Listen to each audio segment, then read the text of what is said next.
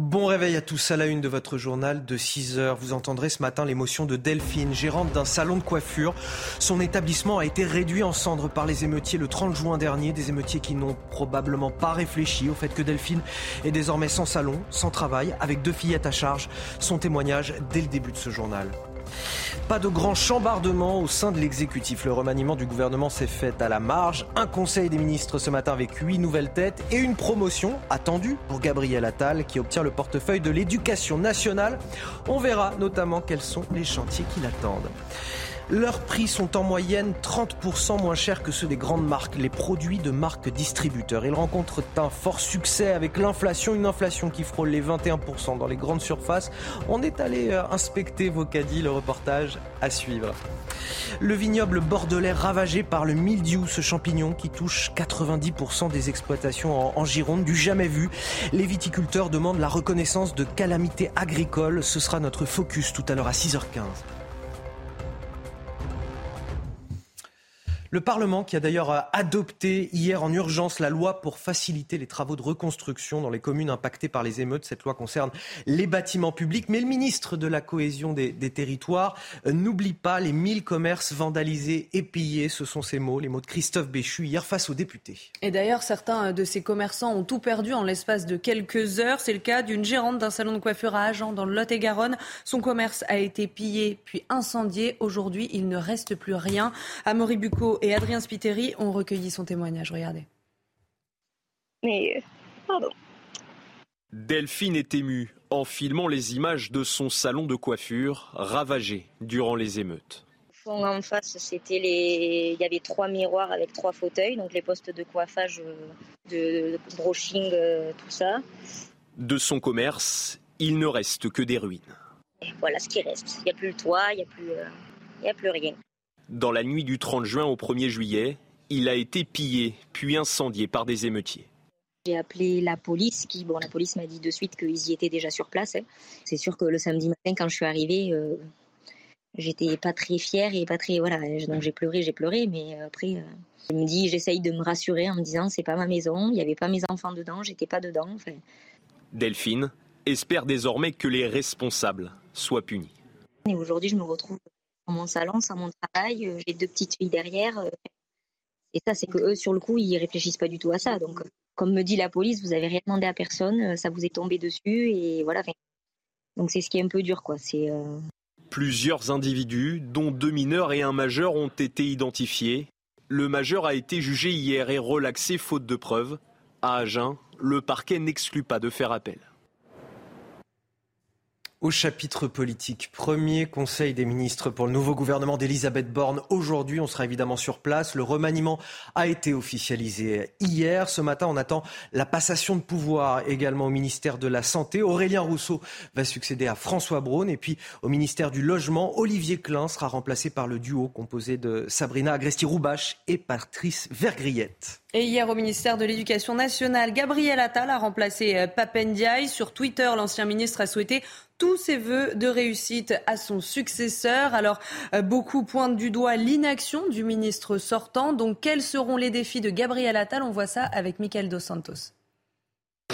Un peu plus de quatre ans après sa nomination en tant que secrétaire d'État, Gabriel Attal retrouve la rue de Grenelle.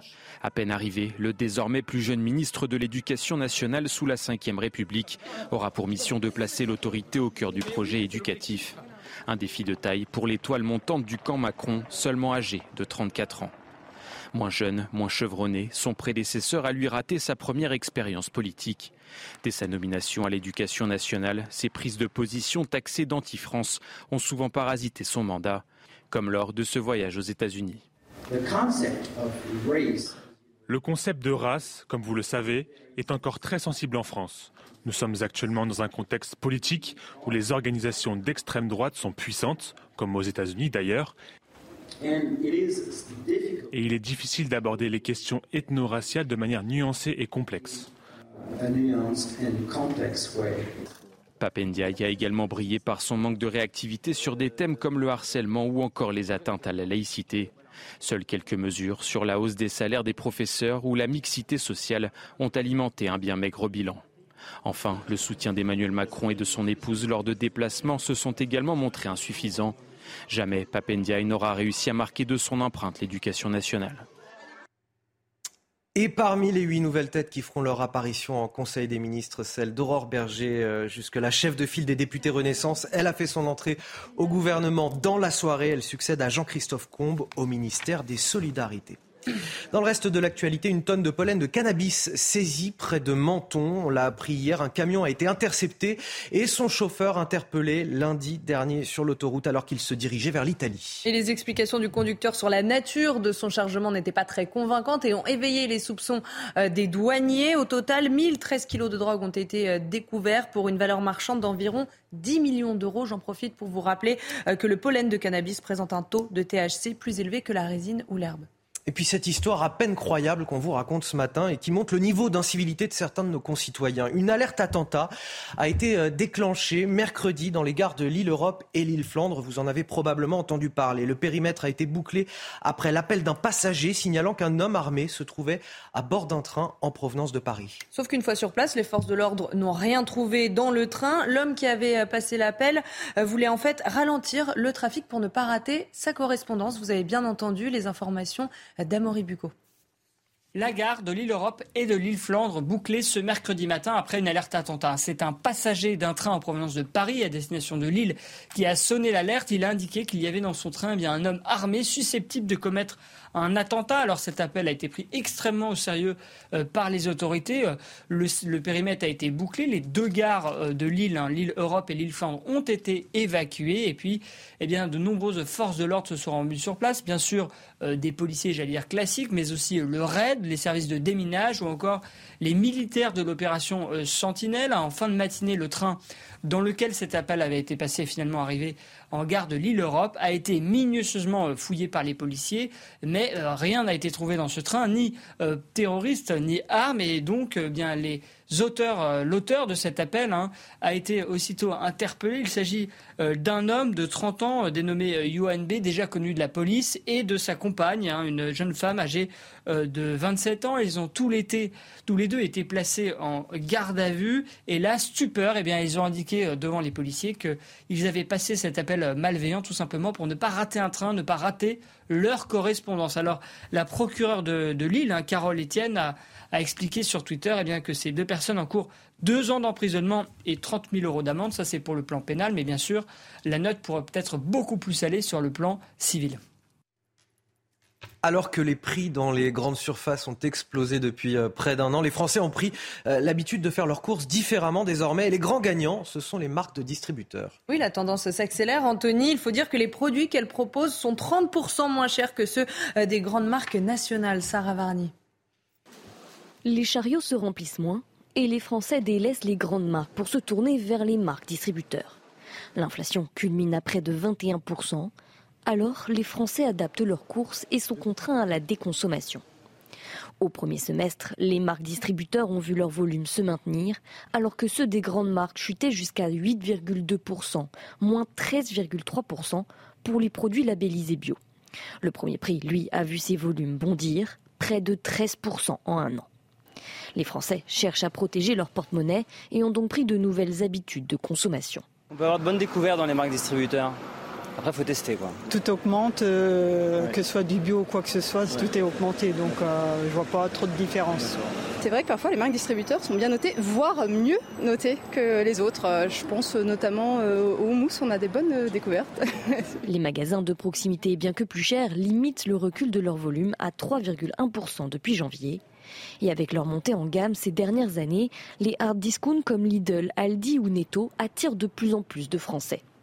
Les enseignes suivent donc la tendance et augmentent de 5% le nombre de produits des marques premier prix au détriment des marques nationales. Moins de choix donc dans les rayons pour des courses plus raisonnables. Alexandra Blanc, vous l'avez encore constaté cette semaine dans votre caddie. Oui, en effet. Hein, en achetant des steaks hachés que je payais 7 euros il y a à peine 6 mois, aujourd'hui je les ai payés 11 euros. Vous imaginez l'inflation Surgelé, c'est ça Surgelé, les steaks hachés. Les 4 steaks hachés, 11 euros. Donc si vous avez deux enfants, un mari, eh bien, ça vous coûte près de 11 euros juste les 4 steaks hachés. Ah oui, cette inflation que, l'on subit au quotidien, une inflation de, 14% sur les produits alimentaires et les produits surgelés comme et euh, ceux dont vous nous parlez, c'est jusqu'à 30% pour l'augmentation.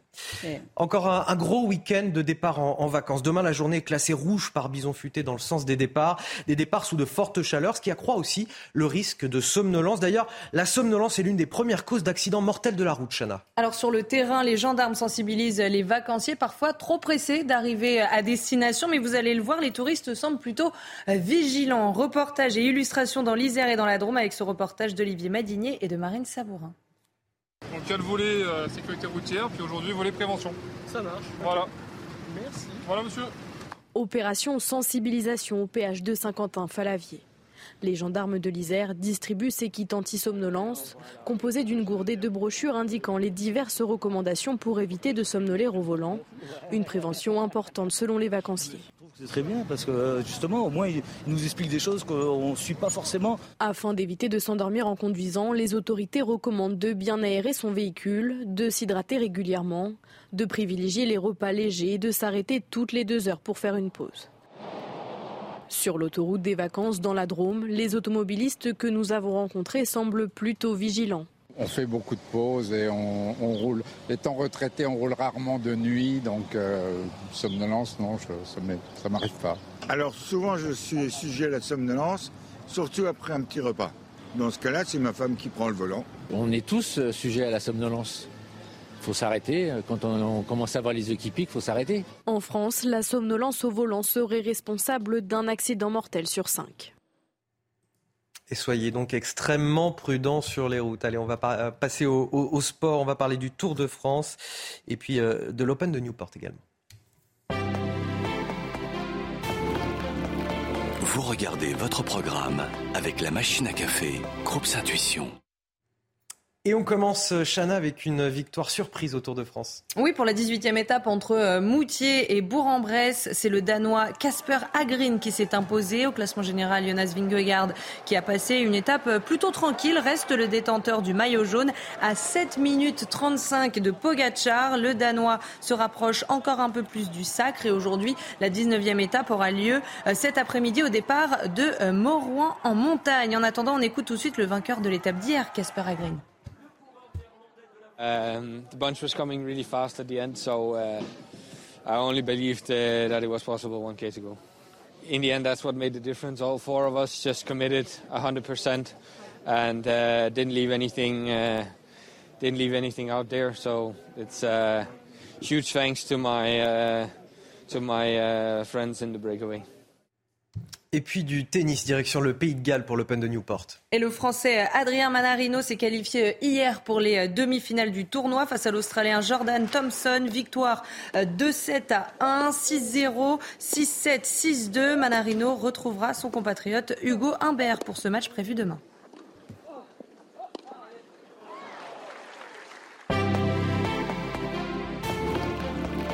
Vous avez suivi votre programme avec la machine à café, Groupe Intuition. Allez, restez avec nous sur euh, CNews. Juste après la pause, on parlera du, du mildiou, cette moisissure qui touche les exploitations euh, viticoles. On sera avec Christophe Tenot, vigneron à Aigrefeuille-sur-Maine, en Loire-Atlantique, lui-même touché dans son exploitation. A tout de suite. Bon réveil à ceux qui nous rejoignent dans la matinale de CNews. Tout de suite, le rappel de l'actualité, c'est avec vous, Chana Lousteau. Premier conseil des ministres pour le nouveau gouvernement d'Elisabeth Borne. Aujourd'hui, le remaniement a été euh, officialisé hier et les premières passations de pouvoir ont déjà eu lieu. Au ministère de l'Éducation nationale, Gabriel Attal a remplacé Papendiaï. Et puis jusqu'ici, chef de file des députés Renaissance, Aurore Berger a fait son entrée au gouvernement dans la soirée en succédant à Jean-Christophe Combe au ministère des Solidarités. De nouvelles frappes russes en Ukraine. Les villes d'Odessa et de Mykolaiv ont été euh, touchées et au moins deux civils tués selon les autorités ukrainiennes. Et Volodymyr Zelensky a réagi. Il accuse, je cite, les terroristes russes de vouloir détruire la vie ukrainienne. En revanche, il regrette le manque de moyens aériens pour se défendre contre cette offensive de Moscou.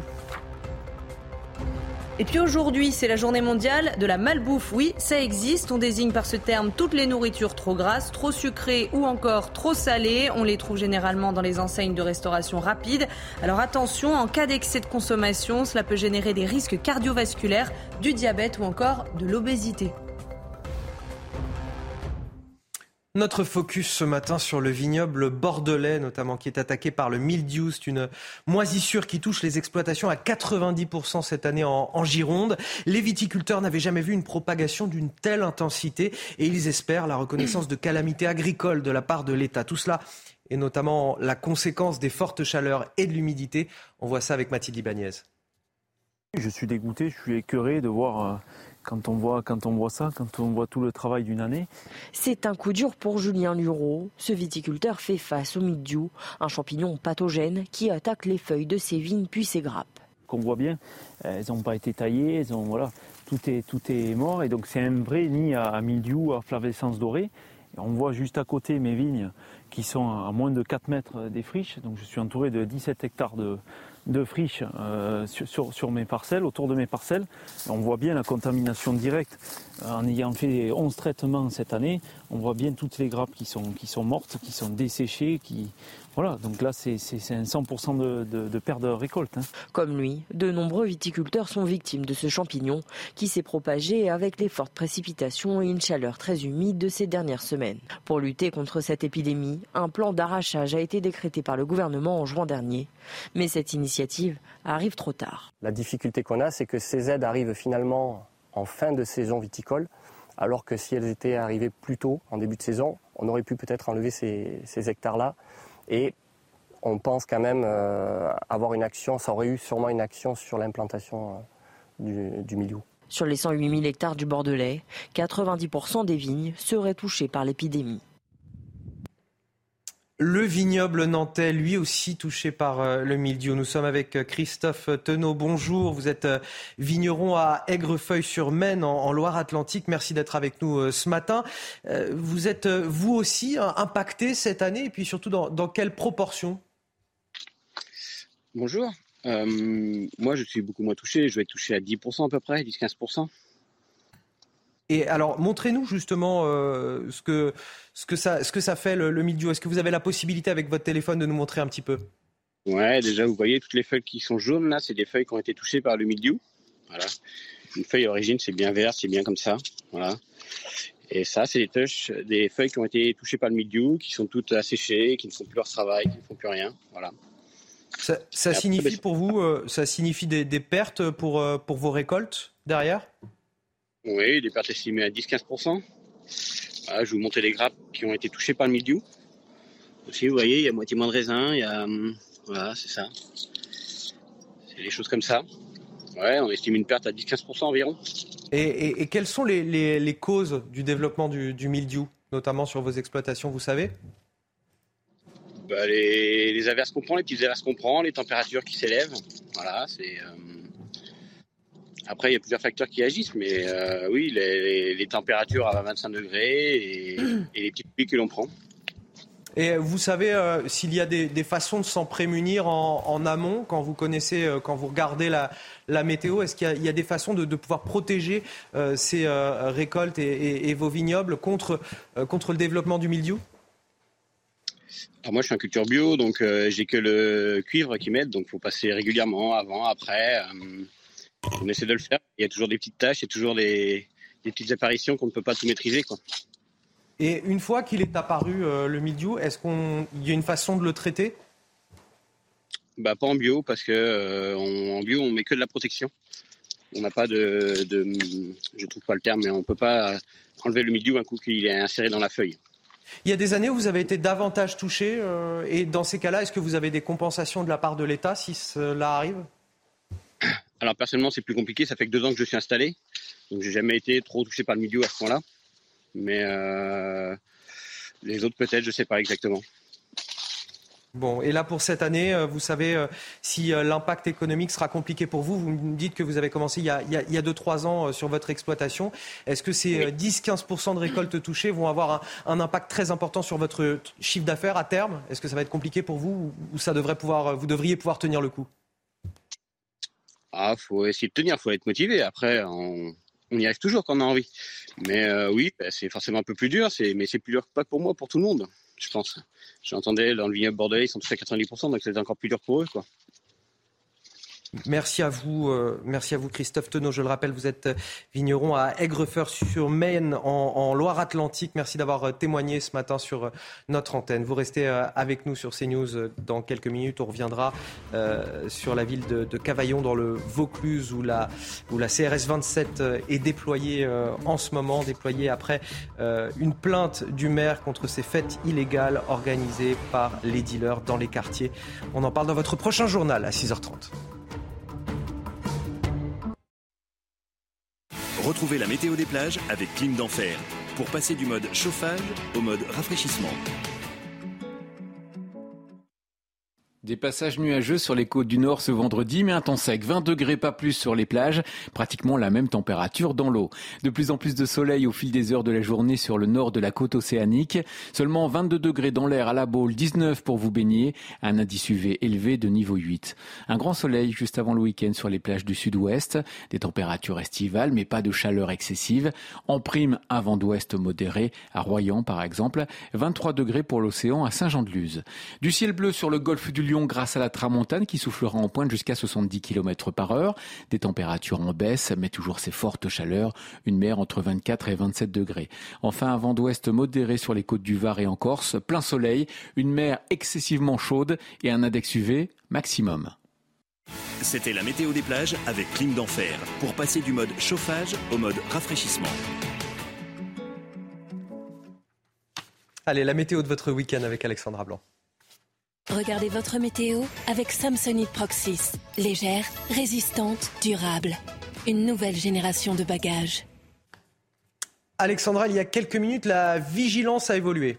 Oui, en effet, un seul département placé sous surveillance par Météo France. Il s'agit des Alpes-Maritimes. Signe que ça commence vraiment à aller mieux. Les températures vont continuer à baisser. La baisse qui s'est amorcée déjà hier et qui va donc se poursuivre tout au long euh, de ce week-end avec donc des températures qui vont rester élevées uniquement aujourd'hui sur les Pyrénées, euh, euh, pardon, sur les Alpes-Maritimes et non pas sur les Pyrénées-Orientales puisque ça a déjà baissé depuis quelques jours. Alors ce matin, ça n'est pas forcément le grand beau. On retrouve quelques nuages, quelques orages également. Et puis actuellement, quelques petites gouttes de pluie entre le nord, le bassin parisien ou encore le nord-est. On retrouvera en revanche déjà un temps très lumineux autour du golfe du Lion. Dans l'après-midi, encore quelques orages, mais uniquement en montagne, sur les Pyrénées, les Alpes ou encore le Jura. On retrouvera également quelques nuages sur les régions de l'Est, un temps bien gris également au pied des Pyrénées. En revanche, sur les régions de l'Ouest ou encore autour du golfe du Lion, ainsi que du côté de la Corse, le ciel restera dégagé aujourd'hui si vous êtes à Montpellier, à Marseille ou encore à Ajaccio. Les températures, grand écart une nouvelle fois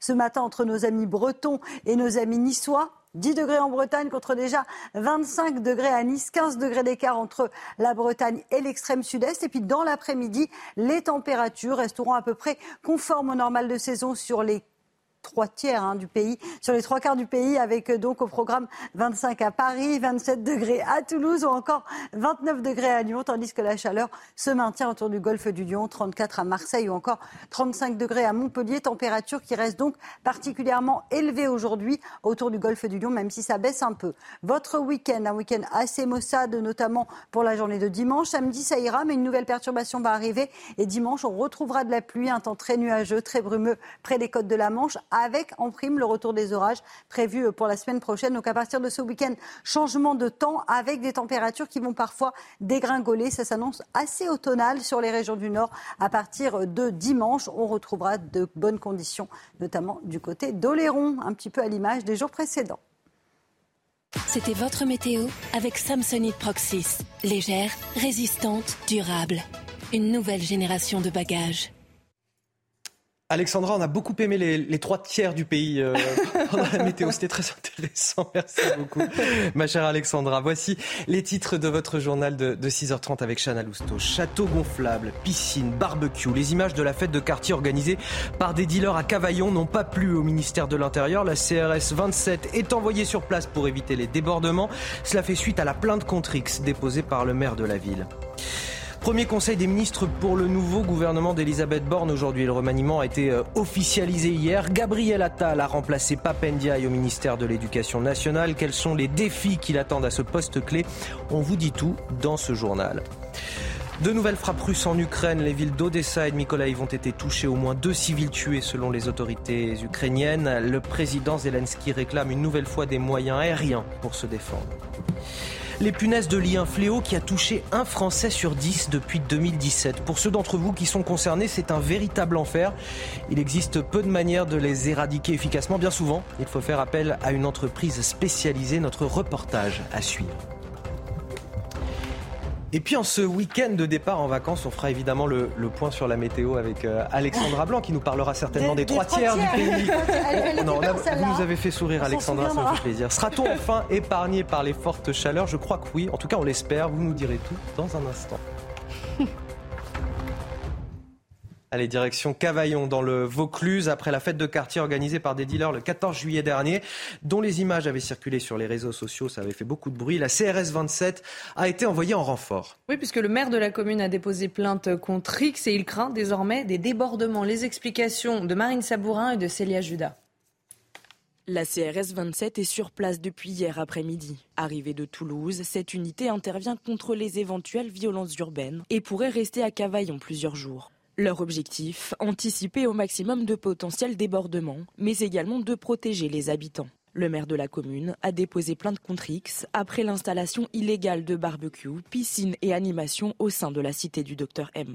Depuis le début euh, sur ce quartier, on travaille euh, ensemble euh, pour lutter contre les trafics de drogue, hein, c'est clair. Faut dire qu'ils ne sont pas, il y en a. je ne suis pas sûr qu'on arrive un jour à les endiguer, mais au moins à les réduire pour éviter que les gens euh, vivent dans une certaine inquiétude, peur par moment et surtout pas retrouver ce qu'on a vécu, comme vous l'avez dit, il y a quelques mois en arrière où il y avait des choses qui étaient inacceptables. Car ce quartier est bien connu pour ses trafics et ses règlements de compte. Sur place, les policiers demandent davantage de moyens. Dans cette cité, vous avez des guerres de, de gangs en fait, et euh, nous policiers, lorsqu'on doit occuper le terrain, c'est déjà pour sécuriser la population. On n'a pas assez d'effectifs pour cela. C'est pour cette raison que faire venir une CRS, c'est très bien, mais il faudrait franchement qu'elle soit là finalement sur euh, toute l'année. Le ministère de l'Intérieur avait promis du renfort. Dix policiers devaient arriver à la rentrée. Il y aura finalement quatre postes supplémentaires créés. Un chiffre insuffisant selon les autorités. Autre fête organisée et financée par des dealers, la fête de l'Aïd dans le quartier des Liserons à Nice. Euh, buffet, grillades, boissons, gâteaux, musique, tout gratuit. Euh, c'est ce qu'on pouvait lire sur des invitations à cette fête le 28 juin dernier. Information publiée par nos confrères de Nice Matin. Alors il n'en fallait pas davantage pour provoquer la colère et l'indignation des élus locaux. Éric Ciotti a réagi sur Twitter. Il demande, je cite, la destruction de cette zone de non-droit. Selon le député des Alpes-Maritimes, c'est la seule solution pour stopper la mainmise des narcotrafiquants sur ce territoire. Au volet politique à présent, premier conseil des ministres pour le nouveau gouvernement d'Elisabeth Borne. Aujourd'hui, ce matin, on attend déjà la passation de pouvoir au ministère de la Santé. Aurélien Rousseau euh, va remplacer, va succéder à François Braun. Et puis au, ministère du Logement, également, Olivier Klein sera remplacé par le duo composé de Sabrina Agresti-Roubache et Patrice Vergriette. Et hier, au ministère de l'Éducation nationale, Gabriel Attal a remplacé Papendiaï. Sur Twitter, l'ancien ministre a souhaité tous ses voeux de réussite à son successeur. Et jusqu'ici, euh, chef de file des députés Renaissance, Aurore Berger a fait son entrée au gouvernement euh, dans la soirée. Elle succède à Jean-Christophe Combe au ministère des Solidarités. À l'étranger, de nouvelles frappes russes en Ukraine. Les villes d'Odessa et Mykolaiv ont été euh, touchées. Au moins deux civils tués selon les autorités ukrainiennes. Et Volodymyr Zelensky a réagi. Il accuse, je cite, les terroristes russes de vouloir détruire la vie ukrainienne. En revanche, il regrette le manque de moyens aériens pour se défendre contre cette offensive de Moscou. Écoutez. En seulement quatre jours depuis lundi, les terroristes russes ont déjà utilisé près de 70 missiles de différents types, près de 90 drones Shads contre notre État et principalement contre Odessa et la région d'Odessa, Mykolaiv, nos autres villes et communautés du sud du pays. Bien sûr, nos soldats ont réussi à abattre certains missiles et drones ennemis et je remercie chacun de nos défenseurs du ciel pour cela. Malheureusement, la capacité de la défense aérienne ukrainienne n'est pas encore suffisante pour protéger l'ensemble du ciel ukrainien. Nous travaillons avec nos partenaires aussi activement que possible pour ajouter des systèmes de défense aérienne supplémentaires capables d'apporter la paix et la sécurité à Odessa et à toutes les autres villes et communautés de notre pays. Et puis les tensions sont toujours vives entre la Suède et l'Irak après la nouvelle profanation d'un Coran à Stockholm hier. Et de son côté, l'Irak a ordonné l'expulsion de l'ambassadrice suédoise à Bagdad. Dans la soirée, 200 manifestants étaient toujours rassemblés dans la capitale irakienne. Toutes les explications d'Harold Diman. Salwan Momika, devant la grande mosquée de Stockholm, avait piétiné puis brûlé un exemplaire du Coran le 28 juin provoquant des manifestations puissantes en Irak. Il a pu refaire un tel geste jeudi car la police suédoise avait interdit cette manifestation, mais la justice suédoise avait levé l'interdit. Ainsi, devant l'ambassade d'Irak à Stockholm, cette fois-ci, il a piétiné un Coran sans toutefois le brûler. En Irak, les militants d'un parti politique chiite proche de l'Iran, scandalisés, ont pris l'ambassade de Suède d'assaut, y mettant le feu sous les regards d'une police passive. Alors qu'est-ce qui motive Salwan Mobika Il avait jadis combattu Daesh aux côtés de ses milices chiites, mais il est devenu athée et désaffecté et s'est réfugié en Suède. Aujourd'hui, le gouvernement irakien exige que le gouvernement suédois réprime ce genre d'offense à l'islam. Il a expulsé l'ambassadeur de Suède et suspendu la licence de l'opérateur téléphonique suédois Ericsson. Comble de malheur pour la Suède, voici que le président turc Recep Tayyip Erdogan s'est mêlé de cette affaire en menaçant de bloquer l'accession de la Suède à l'OTAN. Allez, retour en France. Ce matin, on vous parle également des, punaises de lit. Pour ceux d'entre vous qui sont concernés, je pense que vous savez de quoi je parle. C'est un, véritable enfer au quotidien. Ils ont un impact à la fois économique et psychologique énorme, euh, parfois jusqu'à la dépression. L'Agence nationale de sécurité sanitaire vient d'ailleurs de rendre un, rapport sur le sujet. C'est une première, Chana. Réapparu dans les années 90, les punaises de lit ont touché plus d'un foyer sur dix en France depuis 2017. Il existe peu de manières de les euh, éradiquer efficacement. Bien souvent, il faut faire appel à une entreprise spécialisée. Et Thibault Marcheteau a pu suivre une intervention. Regardez. Si ces techniciens se protègent autant avant d'intervenir, c'est pour éradiquer en profondeur le nuisible. Je suis en train de m'équiper pour se protéger par rapport aux punaises de lit parce que là on est sur le deuxième passage. Il y a de fortes chances qu'il y en ait d'autres. Donc là, c'est les œufs qu'ils ont éclos. Comme 11% des ménages français entre 2017 et 2022, cet appartement est infesté par les punaises de lit. Là, on est en train d'envoyer de la bombe froide qui est à moins 40 degrés pour, euh, pour les faire sortir s'il y en a toujours à l'intérieur. Cet insecte de quelques millimètres seulement gâche la vie du locataire. Et cette année, la prolifération semble encore plus importante. Cet été, ça a doublé de volume, voire triplé. Le téléphone n'arrête pas de sonner et vraiment, c'est uniquement pour les punaises de lit.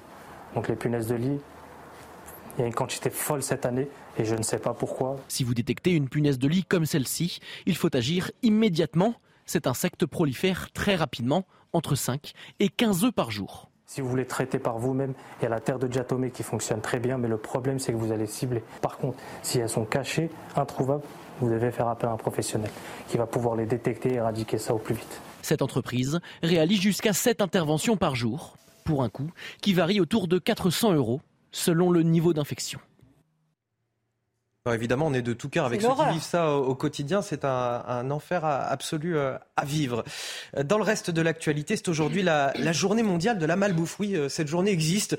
Euh, la malbouffe, ça désigne toutes les nourritures trop grasses, trop sucrées ou encore trop salées. Et on les trouve généralement dans les enseignes de restauration rapide et les conséquences sur la santé sont nombreuses en cas d'excès. Les explications et ce reportage de Jules Bedeau et de Mathieu Devez.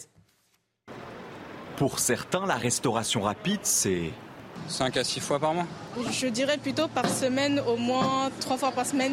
Très rarement, euh, je dirais euh, peut-être 3 euh, fois l'année. Ce vendredi est la journée mondiale de la malbouffe, l'occasion de sensibiliser au danger d'une mauvaise alimentation.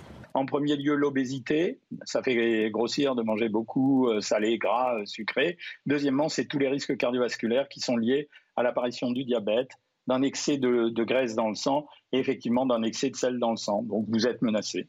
Mais selon certains consommateurs, la malbouffe est souvent bien moins chère que la nourriture saine. Vous allez au grec du coin avec un sandwich avec fromage cannelle, vous allez en avoir pour 7 euros. Donc déjà, ça fait du bien au portefeuille et ça fait du bien à la bouche. Donc euh, voilà, c'est pour ça. Donc si vous voulez qu'on mange plus sain, faut faire des prix attractifs.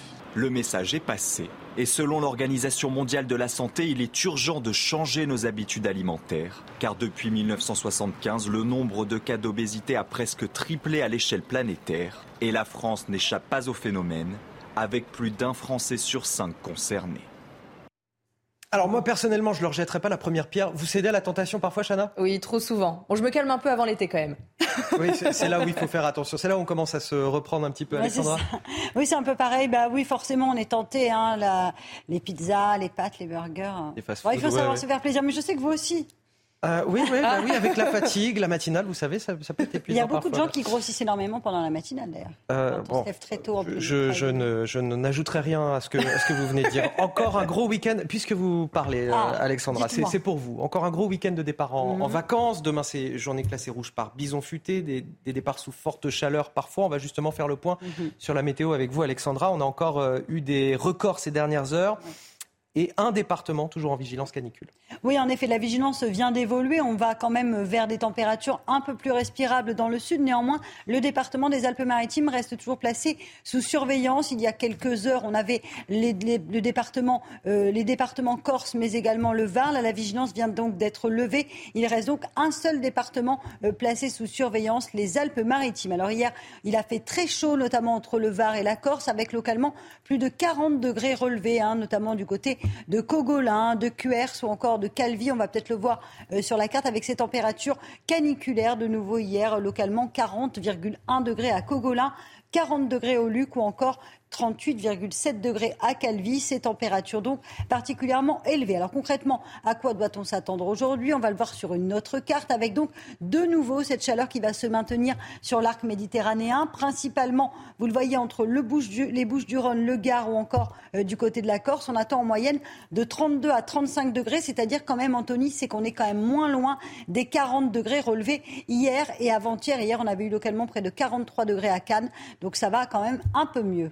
Bon, de quoi nous rassurer. Et puis pour se rafraîchir, j'ai envie de dire, vaut mieux être en, en Seine-et-Marne en ce moment. On va prendre la direction de la ville de, de Meaux. Après un an d'inaccessibilité, Meaux Plage fait son grand retour. La baignade y est de nouveau autorisée, Chana. Oui, en fait, le site avait fermé euh, l'année dernière pour non-respect des normes sanitaires euh, européennes. Depuis, la ville a redoublé d'efforts et veille attentivement au maintien de la qualité de l'eau de la Marne. Maureen Vidal. L'eau de la Marne n'a jamais été aussi propre. Après la fermeture de Meaux-Plage en 2022 pour non-respect des normes sanitaires imposées par l'Union européenne, le site est de nouveau accessible depuis le 8 juillet. La mairie a redoublé d'efforts pour assainir la rivière et permettre aux Meldois et aux touristes de profiter de leur été en région parisienne. Les prélèvements, c'est un prélèvement tous les lundis euh, effectué par l'ARS. Et puis, on a doublé, la ville de Meaux a doublé cette surveillance en ayant recours à un laboratoire privé qui, deux fois la semaine, le mardi et le jeudi, fait les mêmes prélèvements. De quoi réjouir petits et grands qui se délectent du soleil tout en se rafraîchissant, entre baignades, jeux sur le sable et activités en tout genre. trouve très sympathique, les aménagements sont plutôt pas mal. J'ai vu aussi des enfants handicapés, donc c'est un peu accessible à tout le monde. Euh, L'eau est propre, euh, le sable est propre et il y a pas mal euh, d'animations et d'activités autour. Il y a autant les activités euh, qui sont de l'autre côté que la baignade et puis il y a plein de choses à faire. euh, puis la bronzette aussi. hein. Accessible jusqu'au 27 août avec baignade surveillée, Meaux-Plage est une véritable bulle estivale au milieu de la ville.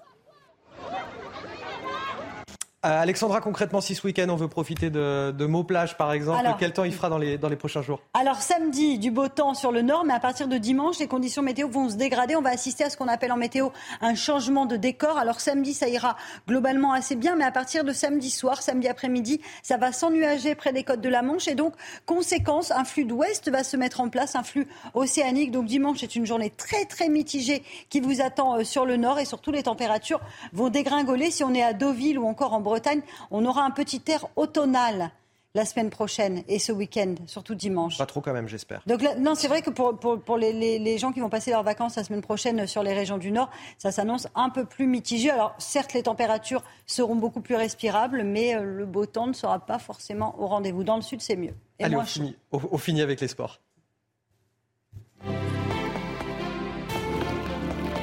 Vous regardez votre programme avec la machine à café, Groupe Intuition. Chana, on va parler de cette victoire surprise au Tour de France. Oui, pour la 18e étape entre Moutier et Bourg-en-Bresse, c'est le Danois Casper Agrin qui s'est imposé. Au classement général, Jonas Vingegaard qui a passé une étape plutôt tranquille. Reste le détenteur du maillot jaune à 7 minutes 35 de Pogachar. Le Danois se rapproche encore un peu plus du sacre. Et aujourd'hui, la 19e étape aura lieu cet après-midi au départ de Moiran en montagne.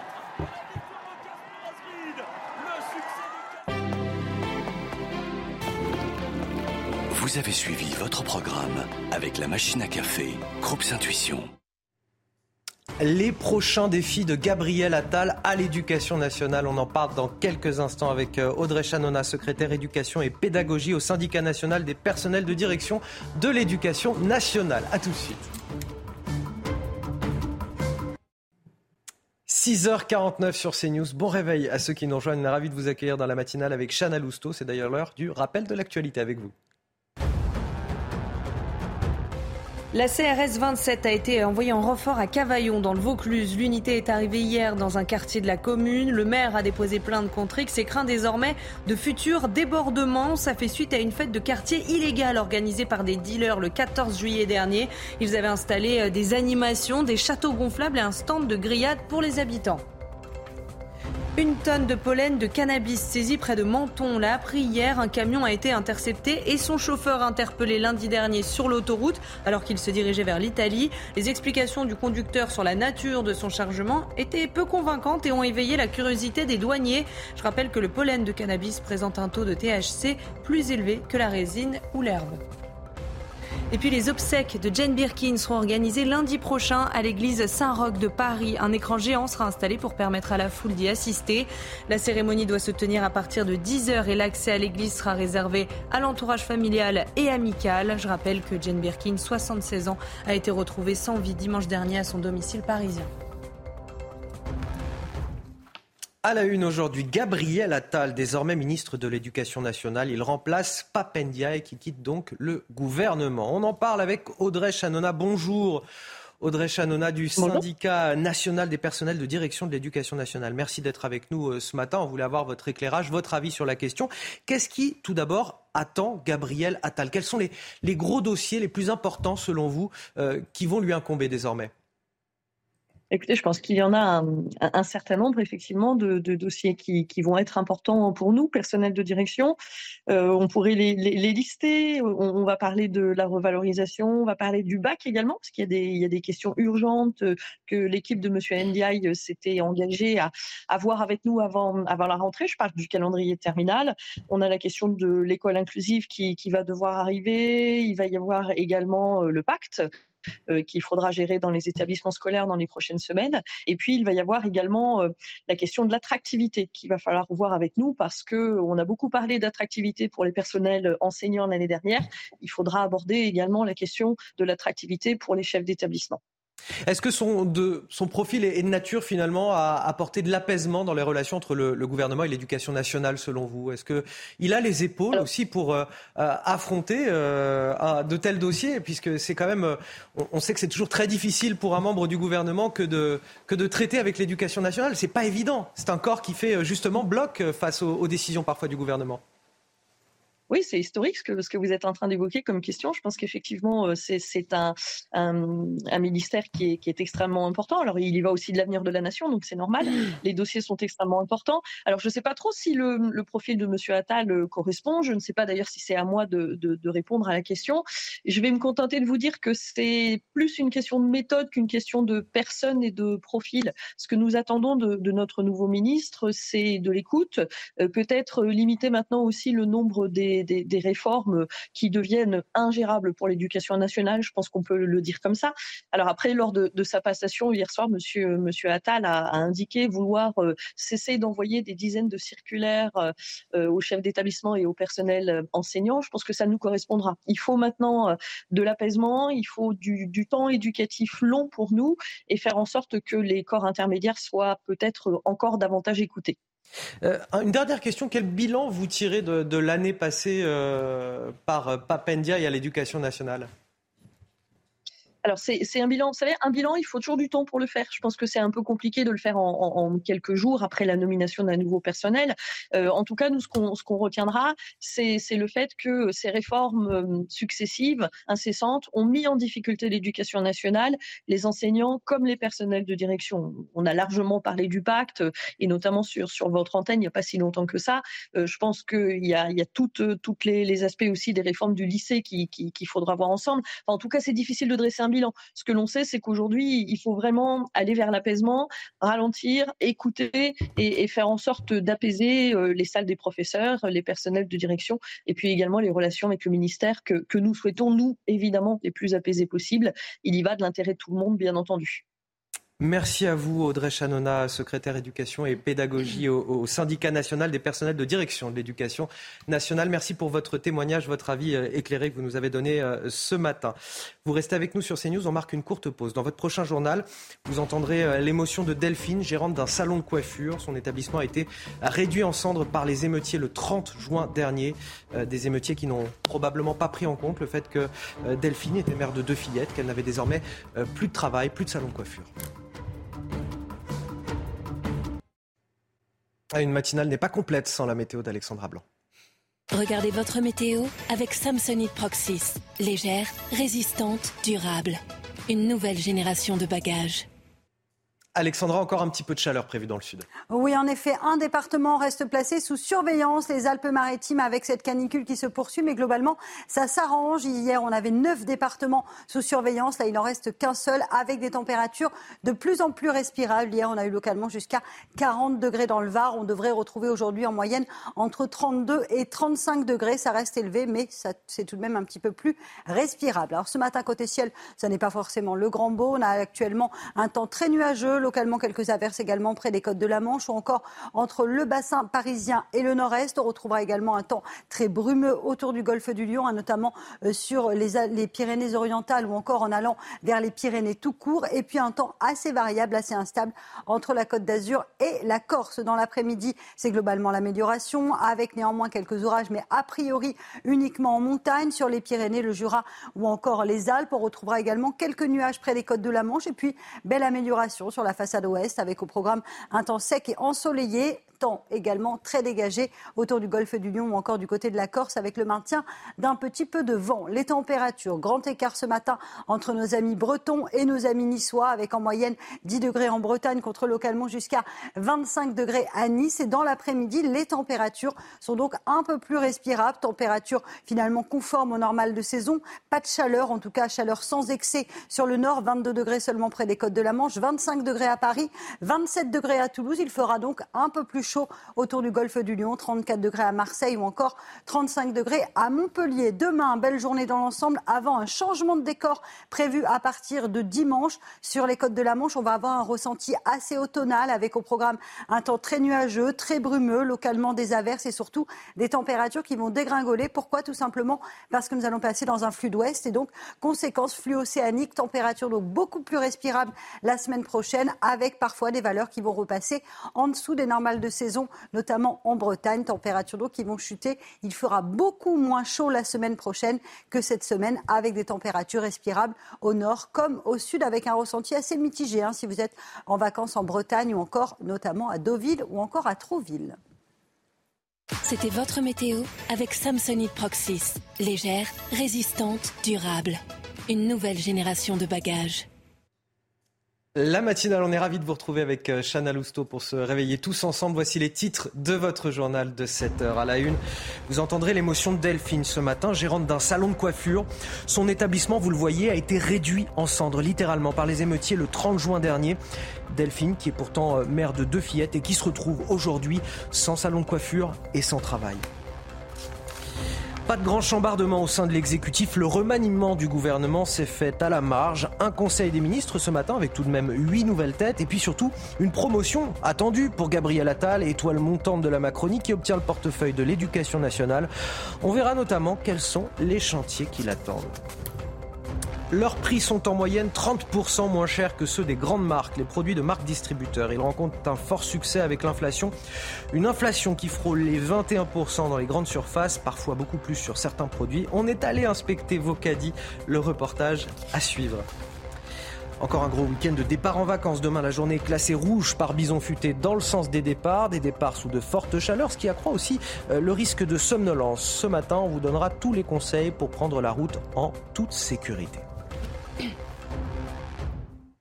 On commence avec le Parlement qui a adopté en, urgence hier la loi sur la reconstruction, les travaux de reconstruction dans les communes impactées par les émeutes. Cette loi concerne les bâtiments publics, mais le ministre de la Cohésion des Territoires l'assure, il n'oublie pas les 1000 commerces vandalisés et pillés. Ce sont les mots de Christophe Béchu hier face aux députés. Et d'ailleurs, certains de ces commerçants ont tout perdu en l'espace de quelques heures. C'est le cas d'une gérante d'un salon de coiffure à Agen, euh, dans le Lot-et-Garonne. Son commerce a été pillé puis incendié. Aujourd'hui, il ne reste plus rien. Amaury Bucco et Adrien Spiteri ont recueilli son témoignage. Regardez. Mais, pardon. Delphine est émue en filmant les images de son salon de coiffure ravagé durant les émeutes en face, c'était les. Il y avait trois miroirs avec trois fauteuils, donc les postes de coiffage, euh, de, brushing, euh, tout ça. De son commerce, il ne reste que des ruines. voilà ce qui reste. Il n'y a plus le toit, il n'y a, plus, euh, il a plus rien. Dans la nuit du 30 juin au 1er juillet, il a été pillé puis incendié par des émeutiers. J'ai appelé la police, qui, bon, la police m'a dit de suite qu'ils y étaient déjà sur place. Hein. C'est sûr que le samedi matin, quand je suis arrivée, j'étais pas très fière et pas très voilà donc j'ai pleuré j'ai pleuré mais euh, après euh, je me dis j'essaye de me rassurer en me disant c'est pas ma maison il y avait pas mes enfants dedans j'étais pas dedans Delphine espère désormais que les responsables soient punis. Et aujourd'hui je me retrouve dans mon salon sans mon travail euh, j'ai deux petites filles derrière et ça c'est que eux sur le coup ils réfléchissent pas du tout à ça donc comme me dit la police vous avez rien demandé à personne ça vous est tombé dessus et voilà donc c'est ce qui est un peu dur quoi c'est Plusieurs individus, dont deux mineurs et un majeur, ont été identifiés. Le majeur a été jugé hier et relaxé faute de preuves. À Agen, le parquet n'exclut pas de faire appel. Et puis ce premier conseil des ministres aujourd'hui à 11h pour le nouveau gouvernement d'Elisabeth Borne. Le remaniement a été officialisé hier soir, ce matin. On attend la passation de pouvoir au ministère de la Santé entre Aurélien Rousseau, Aurélien Rousseau qui va succéder à François Braun. Et au ministère du Logement, Olivier Klein sera remplacé par le duo composé de Sabrina Agresti-Roubache et de Patrice euh, Vergriette. Alors retour sur ces ajustements au gouvernement avec Mathieu Devez. C'est la fin d'un long suspense. Voici le nouveau gouvernement avec quelques changements marquants. Faute d'avoir convaincu, Papendia est remplacé par Gabriel Attal à l'éducation nationale. Au total, huit nouvelles personnalités font leur entrée au gouvernement. C'est le cas d'Aurélien Rousseau, ancien directeur de cabinet d'Elisabeth Borne. Il prend la place de François Braun au ministère de la Santé. Pilier de la Macronie, Aurore Berger, jusqu'ici présidente du groupe Renaissance à l'Assemblée, remplace Jean-Christophe Combe au ministère des Solidarités. Olivier Klein, ministre de la Ville et du Logement, fait ses bagages. Il est remplacé par deux nouveaux ministres. La députée Renaissance de Marseille, Sabrina Agresti-Roubache, est nommée ministre de la Ville. Le maire de Dunkerque, Patrice Vergrit, est quant à lui chargé du logement. Enfin, après six ans au sein de l'exécutif, Marlène Schiappa quitte le secrétariat d'État chargé de l'économie sociale et solidaire et de la vie associative. Elle paie notamment sa gestion contestée du fonds Marianne. Une tonne de pollen de cannabis saisie près de Menton. Après hier, un camion a été intercepté. Son chauffeur interpellé lundi dernier sur l'autoroute alors qu'il se dirigeait vers l'Italie. Alors, les explications du conducteur sur la nature de son chargement étaient euh, peu convaincantes et ont éveillé la curiosité euh, des douaniers. Au total, 1013 kilos de drogue ont été découverts pour une valeur marchande euh, d'environ 10 millions d'euros. Je rappelle que le pollen de cannabis présente un taux de THC plus élevé que la résine ou l'herbe. Puis cette histoire à peine croyable qu'on vous raconte ce matin et qui euh, démontre parfois le niveau d'incivilité de certains de nos concitoyens. Une alerte attentat a été déclenchée mercredi dans les gares de Lille, Europe et l'île Flandre. Le périmètre a été bouclé après l'appel d'un passager signalant qu'un homme armé se trouvait à bord d'un train en provenance de Paris. Sauf qu'une fois sur place, les forces de l'ordre n'ont rien trouvé. Dans le train, l'homme qui avait passé l'appel voulait en fait ralentir le trafic pour pouvoir avoir sa correspondance. Oui, vous avez bien entendu les informations d'Amory Bucco.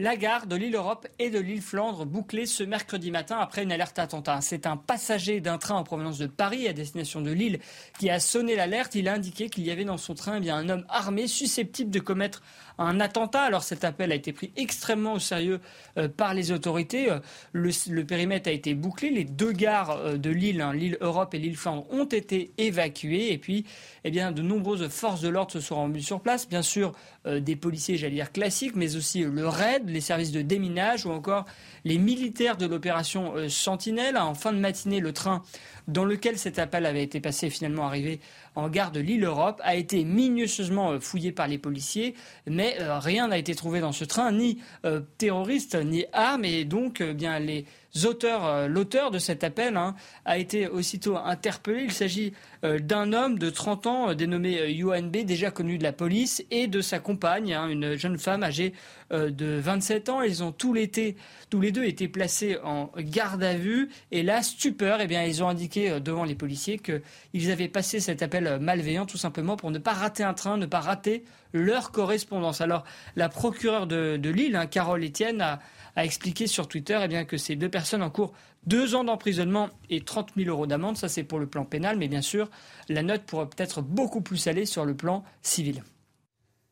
Allez, on vous parle de votre consommation à présent, votre quotidien. Alors que les prix dans les grandes surfaces ont explosé depuis près d'un an, euh, vous avez pris l'habitude, beaucoup d'entre vous ont pris l'habitude de faire leurs courses un petit peu différemment. Et les grands gagnants de tout ça, ce sont les marques de distributeurs. Oui, Anthony, la tendance s'accélère. Il faut dire que les produits qu'elles proposent sont 30% moins chers que ceux euh, des grandes marques nationales. Sarah Varni. Les chariots se remplissent moins et les Français délaissent les grandes marques pour se tourner vers les marques distributeurs. L'inflation culmine à près de 21%, alors les Français adaptent leurs courses et sont contraints à la déconsommation. Au premier semestre, les marques distributeurs ont vu leur volume se maintenir, alors que ceux des grandes marques chutaient jusqu'à 8,2%, moins 13,3% pour les produits labellisés bio. Le premier prix, lui, a vu ses volumes bondir, près de 13% en un an. Les Français cherchent à protéger leur porte-monnaie et ont donc pris de nouvelles habitudes de consommation. On peut avoir de bonnes découvertes dans les marques distributeurs. Après, il faut tester. Quoi. Tout augmente, euh, que ce soit du bio ou quoi que ce soit, tout est augmenté. Donc, euh, je vois pas trop de différence. C'est vrai que parfois, les marques distributeurs sont bien notées, voire mieux notées que les autres. Euh, je pense notamment au houmous, on a des bonnes découvertes. les magasins de proximité, bien que plus chers, limitent le recul de leur volume à 3,1% depuis janvier. Et avec leur montée en gamme ces dernières années, les hard discounts comme Lidl, Aldi ou Netto attirent de plus en plus de Français. Les enseignes suivent donc la tendance et augmentent de 5% le nombre de produits des marques premier prix au détriment des marques nationales.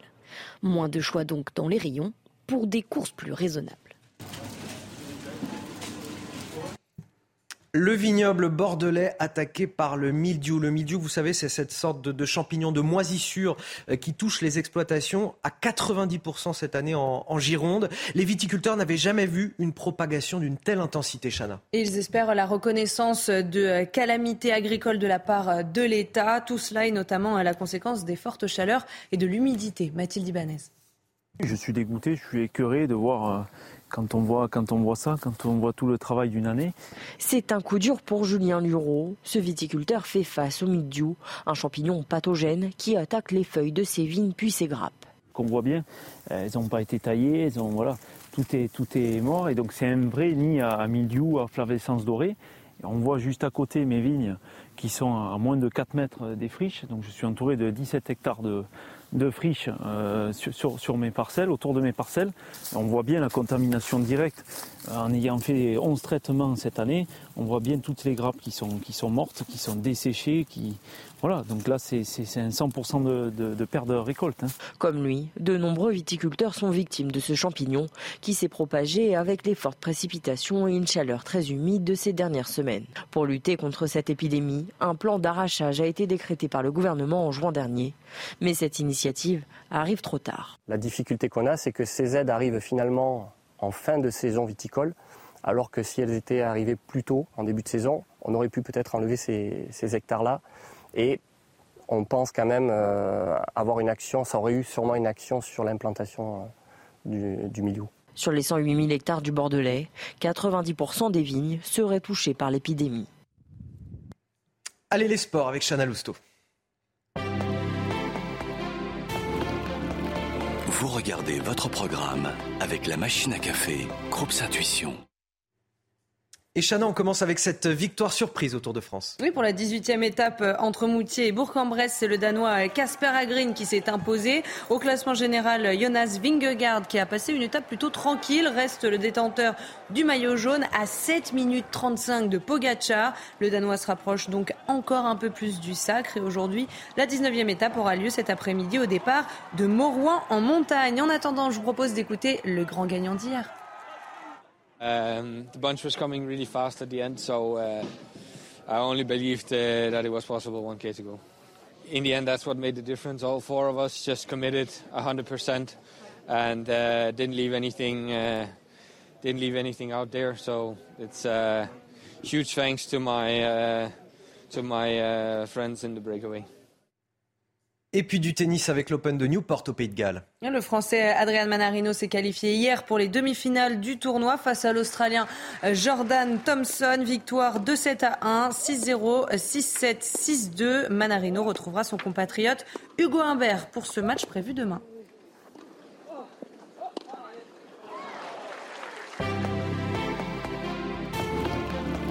Vous avez suivi votre programme avec la machine à café, Groupe Intuition. Vous serez nombreux à prendre la route des vacances ce week-end. L'occasion pour nous de vous dispenser euh, quelques conseils avec euh, Yves Cara, porte-parole de l'Automobile Club Association. Il est avec nous. On le retrouve dans un instant, juste après la pause. Restez avec nous sur CNews. 7h15 sur CNews. Le rappel de l'actualité, c'est avec Chana Lousteau. Premier conseil des ministres pour le nouveau gouvernement d'Elisabeth Borne aujourd'hui. Le remaniement a été officialisé hier et les premières passations de pouvoir ont déjà eu lieu au ministère de l'Éducation nationale. Gabriel Attal a remplacé Papendiaï et puis jusqu'ici chef de file des députés Renaissance. Aurore Berger a fait son entrée au gouvernement dans la soirée en succédant à Jean-Christophe Combe au ministère des Solidarités. De nouvelles frappes russes en Ukraine. Les villes d'Odessa et de Mykolaïv ont été euh, touchées et au moins deux civils tués selon les autorités euh, ukrainiennes. Volodymyr Zelensky a réagi. Il accuse, je cite, les terroristes russes de vouloir détruire la vie ukrainienne. En revanche, il regrette le manque de moyens aériens pour se défendre contre cette offensive de Moscou. Et puis aujourd'hui, c'est la journée mondiale de la malbouffe. Oui, cette journée existe. On désigne par ce terme toutes les nourritures trop grasses, trop sucrées ou encore trop salées. On les trouve généralement dans les enseignes de restauration rapide. Mais attention, en cas d'excès de consommation, cela peut générer des risques cardiovasculaires, du diabète ou encore de l'obésité. Encore un gros week-end de départ en vacances, n'est-ce pas, Chana Lousteau? Bien sûr. Vous savez de quoi je parle. Tout à fait. Demain, la journée est classée euh, rouge par bison futé dans le sens des départs, des départs sous de fortes chaleurs. L'occasion pour nous de vous dispenser quelques conseils justement si vous devez prendre la route. Et nous sommes avec Yves Cara. Bonjour, vous êtes euh, porte-parole de Mobilité Club France. J'ai donné l'ancien nom de votre association tout à l'heure. Donc Mobilité Club France, si je ne me trompe pas. Euh, merci d'être avec nous. Je voudrais qu'on évoque tout d'abord le risque de somnolence au volant. quand est-ce qu'il survient? Est-ce que la, la chaleur, notamment qu'on rencontre en ce moment, peut accroître ce risque oui, complètement. Alors c'est vrai qu'il y en a hum, pas mal qui sont euh, tentés de partir sur coup de 2-3 heures du matin pour être devant euh, la grosse vague des, vacanciers.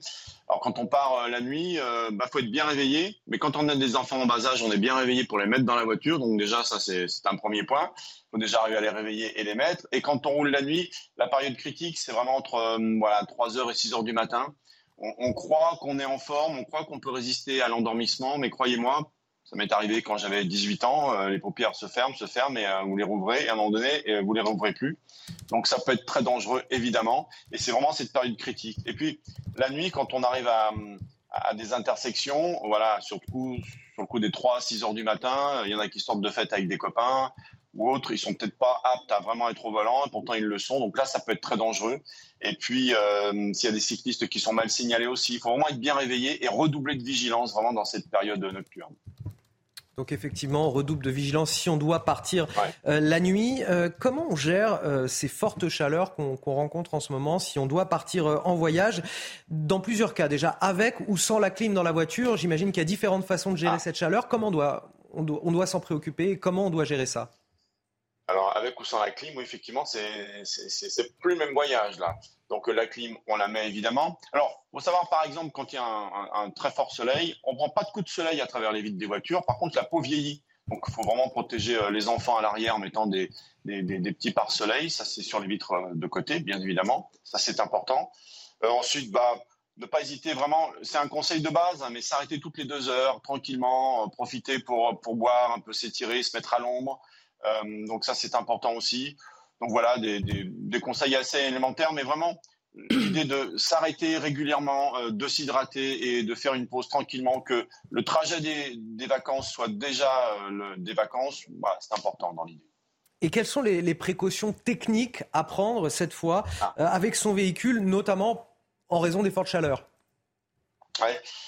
Les pneus, vérifier les pneus. Alors, quand il fait très très chaud, ils sont l'air se dilate plus, donc il y a moins de risque de sous-gonflage. Mais vraiment vérifier les pneus.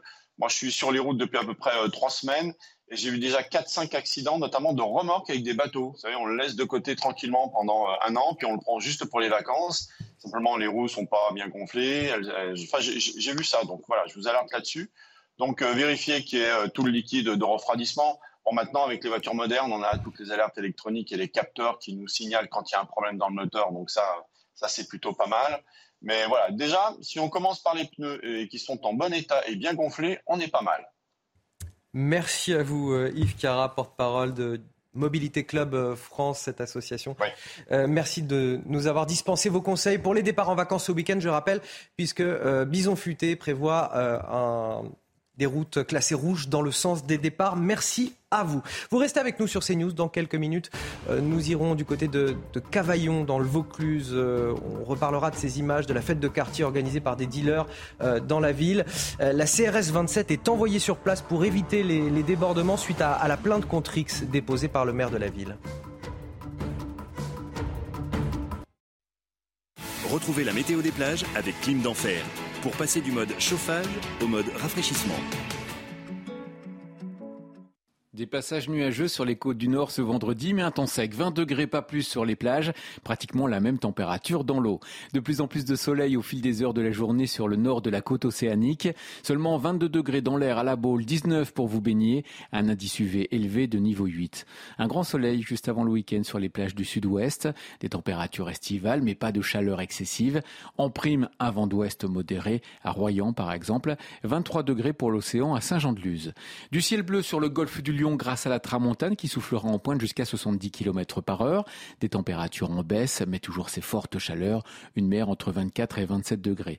Enfin, un vent d'ouest modéré sur les côtes du Var et en Corse. Plein soleil. Une mer excessivement chaude et un index UV maximum. C'était la météo des plages avec Clim d'Enfer pour passer du mode chauffage au mode rafraîchissement. Quel temps fera-t-il dans le ciel de votre vendredi? On voit ça tout de suite avec Alexandra Blanc. Regardez votre météo avec Samsonite Proxys. Légère, résistante, durable. Une nouvelle génération de bagages. La météo, donc, avec quelques orages prévus ce vendredi. Oui, en effet, Anthony, on aura quelques orages, notamment euh, sur les reliefs et toujours cette chaleur qui va se maintenir sur les Alpes-Maritimes avec de nouveau cette canicule qui se maintient, mais uniquement sur l'extrême sud-est, puisque vous le voyez, Météo France a retiré tous les départements autour du golfe du Lion ou encore du côté de la Corse, où l'on a eu localement jusqu'à 40 degrés hier. Et oui, 40 degrés enregistrés euh, dans le Var, notamment à Cogolin ou encore pour le Luc, 39 degrés euh, du côté de Cuers ou encore près de 39 degrés à Calvi, température donc caniculaire hier. Ça devrait s'améliorer à partir d'aujourd'hui, même si le département des Alpes-Maritimes reste placé sous surveillance. Alors côté ciel, c'est assez mitigé ce matin. Localement, quelques nuages sur les régions du nord, quelques averses ce matin entre le bassin parisien et le nord-est. On a également un temps très brumeux autour du golfe du Lion et je vous le disais, quelques orages entre la Côte d'Azur et la Corse. Dans l'après-midi, très peu d'évolution avec toujours un temps relativement calme. Quelques nuages s'accrocheront, notamment sur la façade est, hein, entre le Lyon Lyonnais, la Bourgogne ou encore en remontant vers le nord-est sur les régions de l'ouest, en Bretagne, temps calme et plutôt ensoleillé et puis un ciel parfaitement dégagé autour du golfe du Lion avec néanmoins le maintien de la tramontane. Attention donc au risque d'incendie. Côté température, grand écart ce matin entre nos amis bretons et euh, la Côte d'Azur avec en moyenne 10 degrés en Bretagne contre localement jusqu'à 25 degrés euh, pour nos amis niçois. Et dans l'après-midi, les températures sont de plus en plus respirables avec 25 degrés à Paris, 22 degrés près des côtes de la Manche. On aura en moyenne 27 degrés à Toulouse. Donc vous le voyez, ce sont des températures conformes au normal de saison. Vraiment pas de chaleur. 29 degrés à Lyon tandis que la chaleur se maintient quant à elle autour du golfe du Lion. 34 degrés à Marseille, 35 degrés à Montpellier. Température qui baisse un peu mais qui resteront tout de même très élevées et parfois étouffantes. La suite du programme demain, belle journée avant un changement de temps prévu à partir de samedi soir et de dimanche près des côtes de la Manche ressenti automnal et oui au nord de la Loire avec localement des averses, beaucoup de nuages et des températures bien fraîches. Lundi, journée assez mitigée, des orages et des températures plus respirables. La semaine prochaine, les températures vont dégringoler et parfois même repasser en dessous des normales de saison, notamment à Béthune dans le nord. Eh bien, les températures s'annoncent vraiment en dessous des normales de saison avec en moyenne 22 à 23 degrés prévus la semaine prochaine. C'était votre météo avec Samsonite Proxys. Légère, résistante, durable. Une nouvelle génération de bagages. La matinale de CNews, c'est avec euh, Chana Lousteau pour toute l'info et Florian Tardif pour l'actualité euh, politique. Bonjour à vous Florian, voici Bonjour Anthony. les titres de votre journal de 7h30. À la une, château gonflable, piscine, barbecue. Les images de la fête de quartier organisée par des dealers à Cavaillon n'ont pas plu au ministère de l'Intérieur. La CRS 27 est envoyée sur place pour éviter les débordements. Cela fait suite à la plainte contre X déposée par le maire de la ville. Premier conseil des ministres pour le nouveau gouvernement d'Elisabeth Borne aujourd'hui. Emmanuel Macron s'exprimera en début de séance à 11h tout à l'heure. Gabriel Attal a remplacé Papendiaï au ministère de l'Éducation nationale. Quels sont les défis qui l'attendent à ce poste clé On vous dit tout dans ce journal. De nouvelles frappes russes en Ukraine. Les villes d'Odessa et de Mykolaiv ont été touchées. Au moins deux civils tués selon les autorités ukrainiennes. Le président Zelensky réclame une nouvelle fois des moyens aériens pour se défendre. Les punaises de lit, un fléau qui a touché un Français sur dix depuis 2017. Pour ceux d'entre vous qui sont concernés, vous devez le savoir, c'est un véritable enfer. Il existe peu de manières de les éradiquer efficacement et bien souvent, il faut faire appel à une entreprise spécialisée. Notre reportage à suivre. Puis en ce week-end de départ en, en vacances, on fera le point sur la météo, bien sûr, avec Alexandra Blanc sur ce plateau. Sera-t-on enfin épargné par les fortes chaleurs? On l'espère. Vous nous direz tout dans un instant, Alex.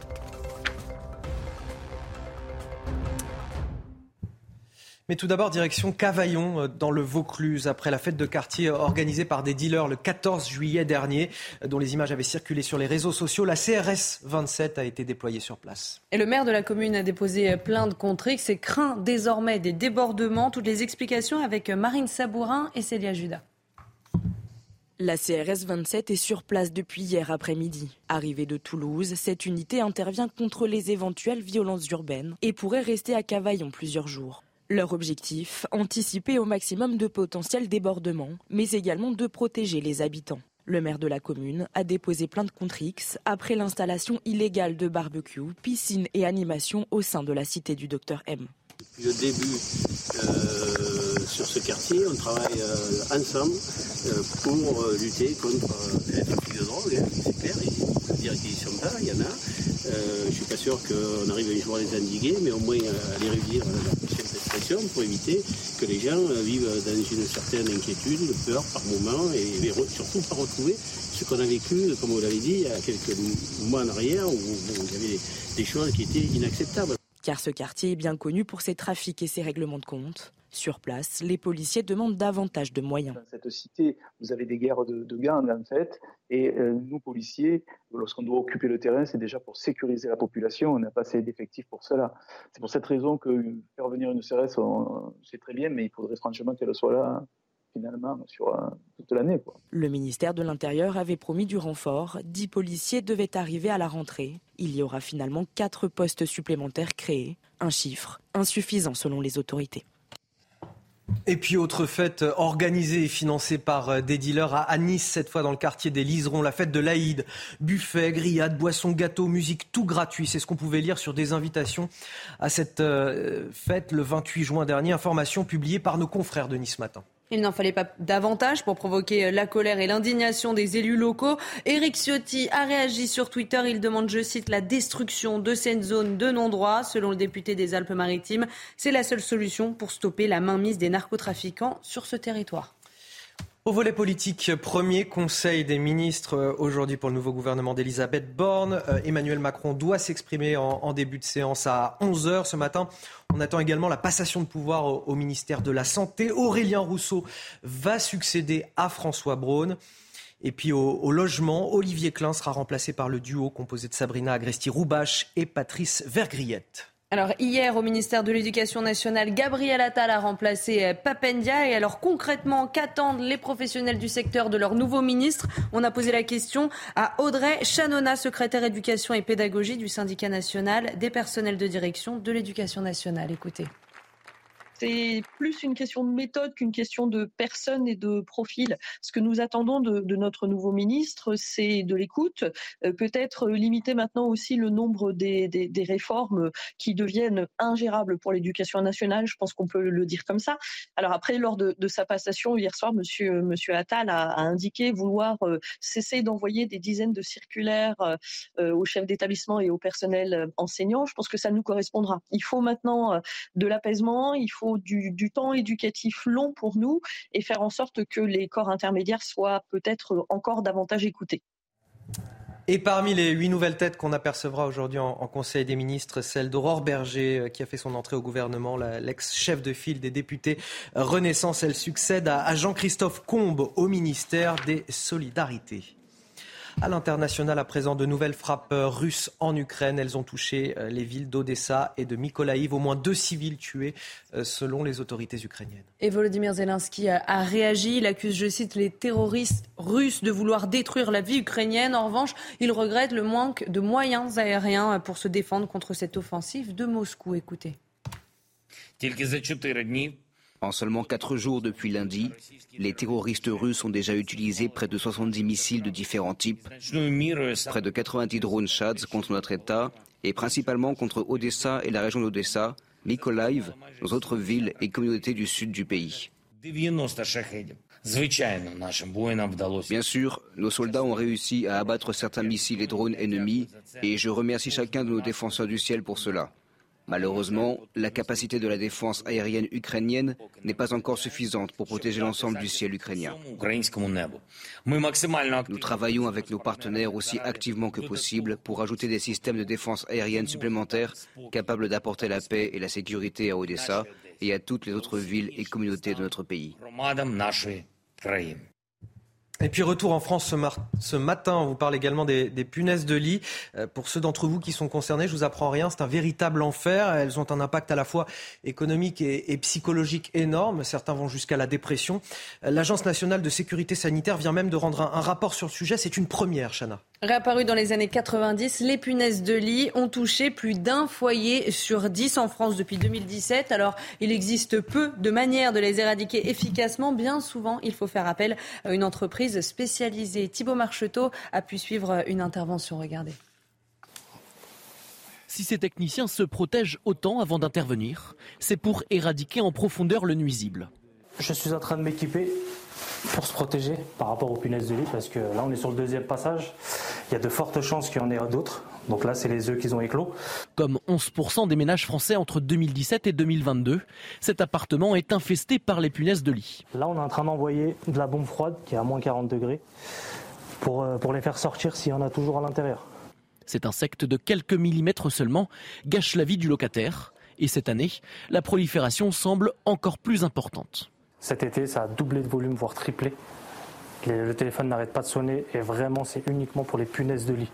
Donc les punaises de lit, il y a une quantité folle cette année et je ne sais pas pourquoi. Si vous détectez une punaise de lit comme celle-ci, il faut agir immédiatement. Cet insecte prolifère très rapidement, entre 5 et 15 œufs par jour. Si vous voulez traiter par vous-même, il y a la terre de diatomée qui fonctionne très bien, mais le problème c'est que vous allez cibler. Par contre, si elles sont cachées, introuvables, vous devez faire appel à un professionnel qui va pouvoir les détecter et éradiquer ça au plus vite. Cette entreprise réalise jusqu'à 7 interventions par jour, pour un coût qui varie autour de 400 euros selon le niveau d'infection. Au Texas, où l'avortement est interdit, une femme a été contrainte d'accoucher d'un enfant non viable. Le fœtus de Samantha Cassiano était atteint d'anencéphalie, une malformation du crâne et du cerveau très grave. Il est mort quatre heures seulement après l'accouchement. La mère réclame d'ajouter des exceptions médicales dans la Constitution et se joint à 12 autres femmes dans une plainte contre l'État texan. Je vous propose d'écouter le témoignage d'une autre plaignante. Je m'appelle Amanda Zurovsky et j'ai frôlé la mort en raison des interdictions inhumaines de l'avortement par l'État du Texas. Lorsque j'ai eu besoin d'une procédure d'avortement d'urgence, alors que j'étais enceinte de ma fille Willow, on m'a forcé à rentrer chez moi et à attendre d'être suffisamment malade pour pouvoir être soignée. Ah, voici quelque chose que vous connaissez bien autour de la table. On va parler de la journée. Bah oui, je sais, hein, je, vous connais. La journée mondiale de la malbouffe. Voilà, euh, ça existe. Vous connaissez mal euh, non, alors peut-être peut pas vous Florian, mais je sais qu'autour de la table, euh, on, se laisse euh, on tenter. Voilà. pas un bon élève Florian non plus. On désigne par ce terme la malbouffe toutes les nourritures trop grasses, trop sucrées ou encore trop salées, Chana. On les trouve généralement dans les enseignes de restauration rapide et les conséquences sur la santé sont nombreuses en cas d'excès. Les explications dans ce reportage de Jules Bedeau et de Mathieu Devez. Pour certains, la restauration rapide, c'est 5 à 6 fois par mois Je dirais plutôt par semaine, au moins 3 fois par semaine. Très rarement, euh, je dirais euh, peut-être 3 euh, fois l'année. Ce vendredi est la journée mondiale de la malbouffe, l'occasion de sensibiliser au danger d'une mauvaise alimentation. En premier lieu, l'obésité. Ça fait grossir de manger beaucoup salé, gras, sucré. Deuxièmement, c'est tous les risques cardiovasculaires qui sont liés à l'apparition du diabète, d'un excès de, de graisse dans le sang et effectivement d'un excès de sel dans le sang. Donc vous êtes menacé. Mais selon certains consommateurs, la malbouffe est souvent bien moins chère que la nourriture saine. Vous allez au grec du coin avec un sandwich avec fromage cannelle, vous allez en avoir pour 7 euros. Donc déjà, ça fait du bien au portefeuille et ça fait du bien à la bouche. Donc euh, voilà, c'est pour ça.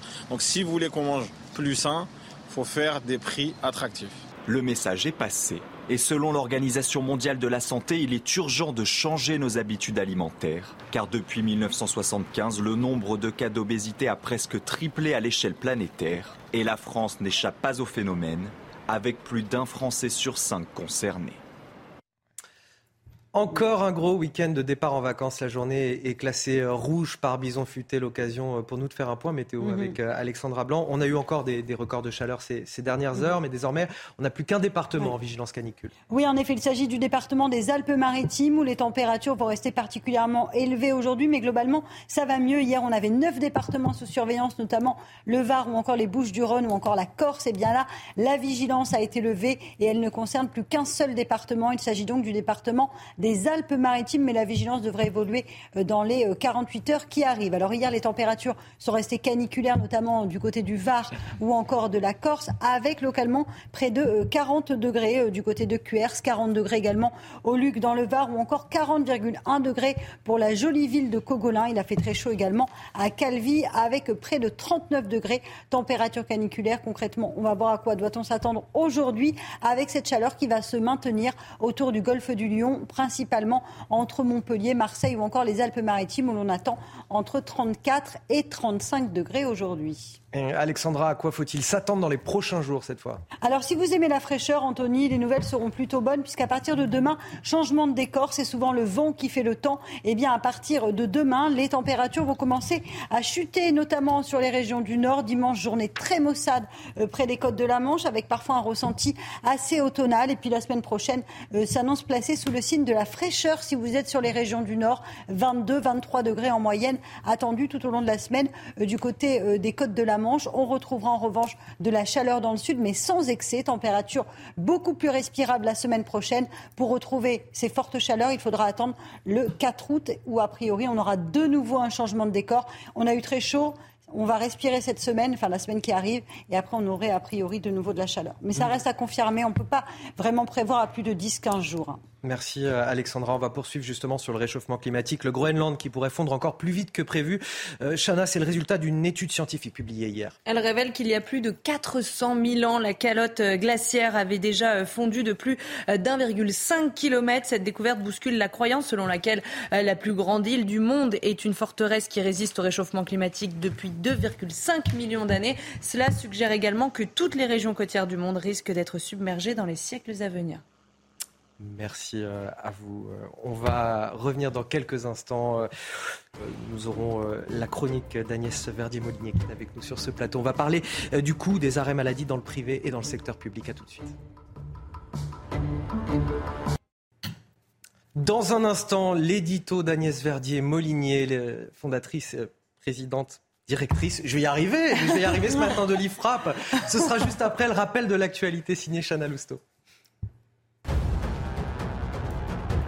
La CRS 27 a été envoyée en renfort à Cavaillon dans le Vaucluse. L'unité est arrivée euh, hier dans un quartier de la commune. Le maire a déposé euh, plainte contre X et craint désormais les futurs débordements. Ça fait suite à une fête de quartier illégale organisée par des dealers le 14 juillet dernier. Ils avaient installé des animations, des châteaux gonflables et un stand de grillade pour les habitants. Une tonne de pollen de cannabis saisie près de Menton. On l'a appris hier. Un camion a été intercepté et son chauffeur interpellé lundi dernier sur l'autoroute alors qu'il se dirigeait vers l'Italie. Les explications du conducteur sur la nature de son chargement étaient peu convaincantes et ont éveillé la curiosité des douaniers. J'en profite pour rappeler que le pollen de cannabis présente un taux de THC plus élevé que la résine ou l'herbe. Et puis les obsèques de Jane Birkin seront organisées lundi prochain à l'église Saint-Roch de Paris. Un écran géant sera installé pour permettre à la foule d'y assister. La cérémonie doit se tenir à partir de 10h et l'accès à l'église sera réservé à l'entourage familial et amical. Je rappelle que Jane Birkin a été retrouvée sans vie dimanche dernier à son domicile parisien. Elle avait 76 ans. Et nous sommes donc avec Agnès Verdier-Molinier, directrice de l'IFRAP. Ça fait partie des, réformes que va mener le nouveau gouvernement dans la loi de financement de la sécurité sociale pour 2024 qui sera euh, discutée à la rentrée à l'Assemblée. Faire des économies sur les arrêts maladie, il semblerait que ce soit une bonne nouvelle. Bah oui, Anthony, hein, sur le papier, on peut dire... Euh, que c'est une bonne nouvelle, mais le diable se cache souvent dans les détails parce que finalement, les arrêts maladie qui coûtent 15 milliards d'euros à la sécurité sociale, c'est clair, c'est trop cher, il y a trop d'arrêts de complaisance, mais en réalité, c'est une vision totalement hémiplégique. Alors pourquoi hémiplégique? Bah, Hémiplégique parce qu'on parle de 15 milliards d'arrêts maladie de coûts pour le privé, mais on ne parle pas du public. Donc 15 milliards, c'est pour 17 millions de travailleurs du privé, alors que c'est 12 milliards pour le coût de l'absentéisme dans le public par an. Et que si jamais on avait le même coût d'absentéisme pour le privé, euh, pour le public que pour le privé, eh bien, ça ferait 7 milliards de moins par an, ça ferait que 5 milliards.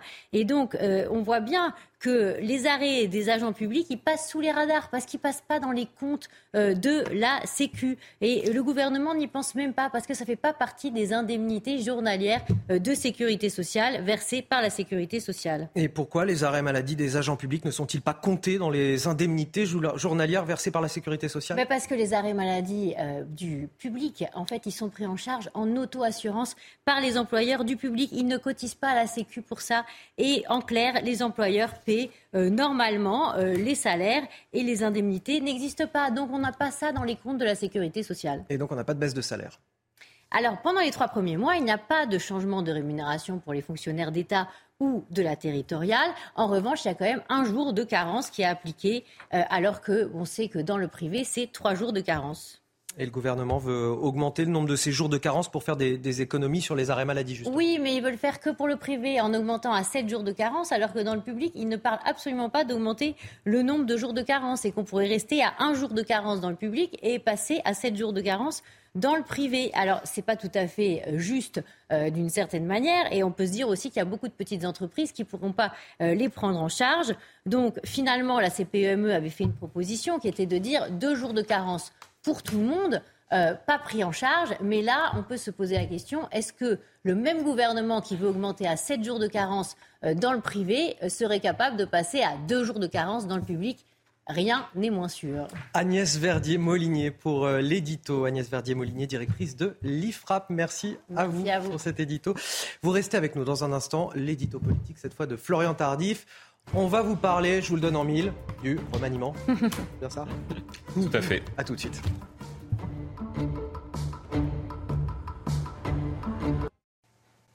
Bon, c'était le feuilleton politique de la semaine. On a attendu toute la semaine et après plusieurs jours de tergiversation, le remaniement a enfin eu lieu hier soir. Huit changements. Florian Tardif, on en parle avec vous, des changements pour la plupart à la marge. Euh, qui clairement ne changent pas la face du monde. Oui, vous connaissez euh, peut-être, Anthony, la formule de l'écrivain italien Giuseppe Tomassi, dit Lampedusa. Bon, vous la donne. Si nous voulons que tout reste pareil, il faut que tout change. Et eh bien là, euh, c'est l'inverse, Anthony. Pour que tout reste pareil, il ne faut rien changer, ou presque. Alors certes, il y a eu euh, quelques ajustements hier et quelques sorties remarquées, celles de Marlène Schiappa, de Papendiaï ou encore euh, de François Braun. Huit ajustements au passage, mais ce ne sont que des ajustements, puisque peut-être à l'exception de Gabriel Attal, le remaniement d'hier, Anthony, ne me paraît pas susceptible d'entraîner un changement de ligne politique majeur. Tout ça pour ça oui, Anthony, tout ça pour ça, d'autant plus qu'on nous a dit déjà en coulisses qu'il s'agit en réalité d'un gouvernement de transition, un autre certainement plus important, peut-être avec un changement euh, de Premier ministre, pourrait avoir lieu euh, dans quelques mois, après les sénatoriales et avant les élections européennes. En attendant, le président compte essorer Elisabeth Borne, c'est le terme qu'on utilise dans son entourage, essorer, euh, c'est-à-dire aller au front et être confronté à de nouvelles euh, motions de censure déposées euh, par l'opposition, puisqu'il faut s'attendre à une rentrée parlementaire de nouveau mouvementée, avec l'étude notamment du budget et de la loi asile et immigration. Alors ce qu'on remarque néanmoins, c'est qu'Emmanuel Macron a préféré des profils plus politiques cette fois. Ah oui, Anthony, exit la société civile, ces personnalités choisies pour leurs compétences et leurs connaissances de leur milieu professionnel, plus que pour leur appétit euh, pour la politique. Et pourtant, euh, c'était le pari d'Emmanuel Macron lorsqu'il est arrivé euh, à l'Élysée en 2017, lors de la formation du premier gouvernement, du gouvernement Philippe. Donc, à l'époque, sur 22 membres, Anthony, 11 étaient issus de la société civile, même si je précise au passage que plusieurs avaient fréquenté des cabinets ministériels par le passé. Aujourd'hui, Fini l'audace, exit euh, Papendia, l'ancien ministre de l'Éducation euh, nationale, et euh, François Braun, notamment l'ancien ministre de la Prévention et de la Santé. Certains ministres proches du président de la République poussés pour cela depuis plusieurs mois. C'est le retour de la pole. Voici ce que m'avait dit l'un d'entre eux, et c'est clairement le cas aujourd'hui. Lorsqu'on le regarde, le profil des arrivants, on comprend très clairement, Anthony, qu'Elisabeth Borne et Emmanuel Macron ont choisi des profils très politiques, macronistes de la première heure ou très proche du chef de l'État. Reste à savoir maintenant si ce changement de tactique finalement permettra de redonner du souffle à ce quinquennat, voire tout simplement, Tony, de le commencer. L'édito politique de Florian Tardif. On vous retrouve tout à l'heure à 8h15 avec votre invité politique, Nicolas Dupont-Aignan, président de euh, Debout la France. Si vous nous rejoignez sur CNews, il est 7h55. Bon réveil à tous.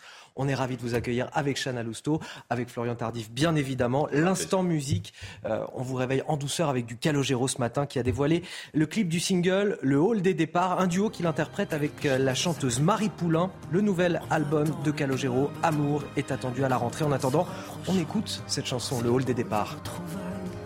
Là où le temps s'arrête, où le désir s'emballe, je ne sais jamais trop où me mettre.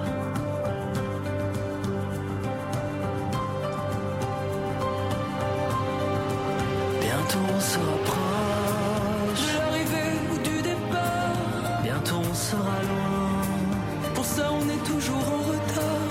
Bientôt on se rapproche.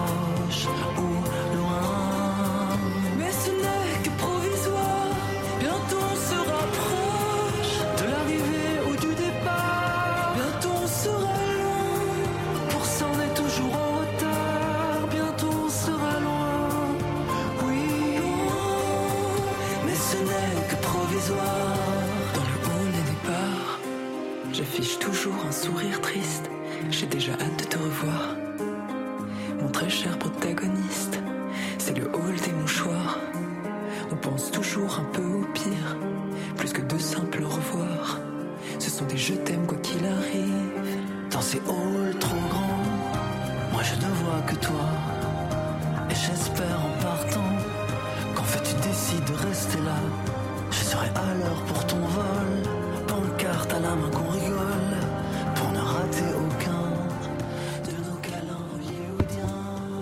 Bienvenue à tous. Si vous nous rejoignez tout de suite, la météo de votre vendredi 21 juillet, avec Alexandra Blanc. Regardez votre météo avec Samsonite Proxys. Légère, résistante, durable. Une nouvelle génération de bagages. Ravi de vous retrouver avec des conditions météo assez variables aujourd'hui. Au programme, quelques orages, principalement en montagne, sur les Pyrénées, le Massif central ou encore en allant euh, du côté des Alpes et du Jura. Mais on retrouvera également quelques nuages sur les régions du Nord ou encore sur la Bretagne, avec néanmoins toujours du grand beau temps autour du golfe du Lion avec le maintien du vent. Attention au risque d'incendie, notamment euh, sur le Roussillon. Avec cette chaleur, eh bien, le risque d'incendie restera bien présent aujourd'hui en cette journée de vendredi. Côté température, ça baisse. Température un peu plus respirable aujourd'hui, avec donc localement jusqu'à 34-35 degrés euh, autour du golfe du Lion, entre Montpellier et Marseille, mais on est quand même bien loin des 40 degrés euh, relevés il y a seulement euh, quelques jours. On retrouvera partout ailleurs des températures à peu près conformes au normal. 27 à Toulouse, 25 degrés à Paris, 26 degrés à Dijon et des températures un petit peu fraîches près des côtes de la Manche avec en moyenne entre 21 et 22 degrés. La suite du programme, demain, un changement de temps va commencer à s'amorcer avec l'arrivée d'une nouvelle perturbation sur les régions de l'ouest. On retrouvera donc un ciel légèrement laiteux, légèrement voilé près des côtes de la Manche dans l'après-midi. À noter également le retour d'un vent d'ouest et donc, conséquence, les températures s'annoncent beaucoup plus respirables la semaine prochaine avec des températures qui devraient d'ailleurs repasser en dessous des normales de saison euh, pour la semaine prochaine sur les régions du nord avec un temps un petit peu plus maussade. En tout cas, après la chaleur, on va beaucoup mieux respirer autour du golfe du Lion avec des températures qui vont redevenir normales.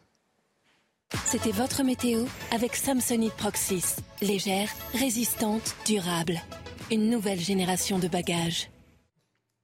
7h59 sur CNews, la matinale, c'est avec Chana Lousteau et Florian Tardif. Voici les titres de votre journal de 8h. À la une ce matin, vous entendrez l'émotion de Delphine, gérante d'un salon de coiffure. Son établissement a été réduit en cendres par les émeutiers le 30 juin dernier. Des émeutiers qui n'ont probablement pas réfléchi au fait que Delphine est désormais sans salon, sans travail et avec deux fillettes à charge. Son témoignage dès le début de ce journal. Emmanuel Macron va fixer le cap de son nouveau gouvernement. Il s'exprimera à 11h au début du premier conseil des ministres de ce gouvernement. Huit nouvelles têtes autour de la table ce matin, dont Gabriel Attal, étoile montante de la Macronie, qui obtient le portefeuille de l'éducation nationale. On verra ça dans un instant avec Florian Tardif. Leurs prix sont en moyenne 30% moins chers que ceux des grandes marques. Les produits de marques distributeurs, ils rencontrent un fort succès avec l'inflation, une inflation qui frôle les 21% et parfois plus dans les grandes surfaces. On est allé inspecter vos caddies, le reportage à suivre. Encore un gros week-end de départ en vacances. Demain, la journée classée rouge par bison futé dans le sens des départs, des départs sous de fortes chaleurs, ce qui accroît aussi le risque de somnolence. Notre reportage à suivre dans le département du Rhône. Tout d'abord, le Parlement qui a adopté euh, hier en urgence la loi pour faciliter les travaux de reconstruction dans les communes durement impactées par les émeutes. Cette loi concerne évidemment les bâtiments publics, mais le ministre de la Cohésion des Territoires euh, n'oublie pas les 1000 commerces vandalisés et pillés. Ce sont les mots de, Christophe Béchu face aux parlementaires hier. D'ailleurs, certains de ces commerçants ont tout perdu en l'espace de quelques heures. C'est le cas d'une gérante d'un salon de coiffure à Agen dans le Lot-et-le-Garonne. Son commerce a été pillé puis incendié. Aujourd'hui, il ne reste plus rien. Amaury Bucco et Adrien Spiteri ont recueilli son témoignage. Mais, pardon.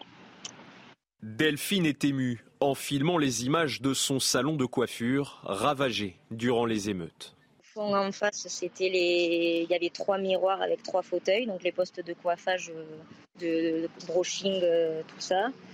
De son commerce, il ne reste que des ruines. voilà ce qui reste. Il n'y a plus le toit, il n'y a plus, euh, a plus rien.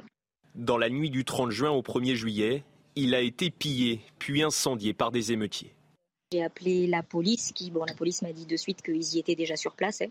C'est sûr que le samedi matin, quand je suis arrivée, j'étais pas très fière et pas très voilà donc j'ai pleuré j'ai pleuré mais euh, après euh, je me dis j'essaye de me rassurer en me disant c'est pas ma maison il y avait pas mes enfants dedans j'étais pas dedans enfin.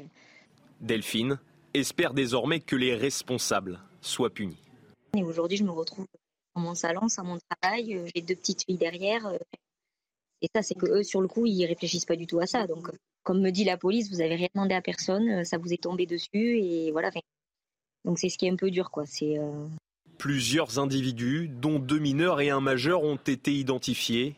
Le majeur a été jugé hier et relaxé faute de preuves. À Agen, le parquet n'exclut pas de faire appel. Ce premier conseil des ministres pour le nouveau gouvernement d'Elisabeth Borne aujourd'hui. On en parle avec vous, Florian Tardy. Florian Emmanuel Macron euh, prendra d'ailleurs la parole dès le début de la séance à 11h. Oui, effectivement, en préambule de ce Conseil euh, des ministres. Alors, ce n'est pas nouveau, euh, Anthony, il l'a déjà fait euh, par le passé, mais ce qui sera important tout à l'heure d'analyser, ce sont bien évidemment les mots choisis par le président de la République face à ces nouveaux ministres. On parlait tout à l'heure de huit ajustements, et quand je dis les mots choisis, je parle bien évidemment de cap, puisqu'il devrait fixer un cap face à ces nouveaux ministres pour les années à venir. C'est cela qui importe aujourd'hui. Remanier, d'accord, on en parle depuis plusieurs jours, mais in fine, la question qui se pose aujourd'hui, c'est pourquoi faire? Avec qui?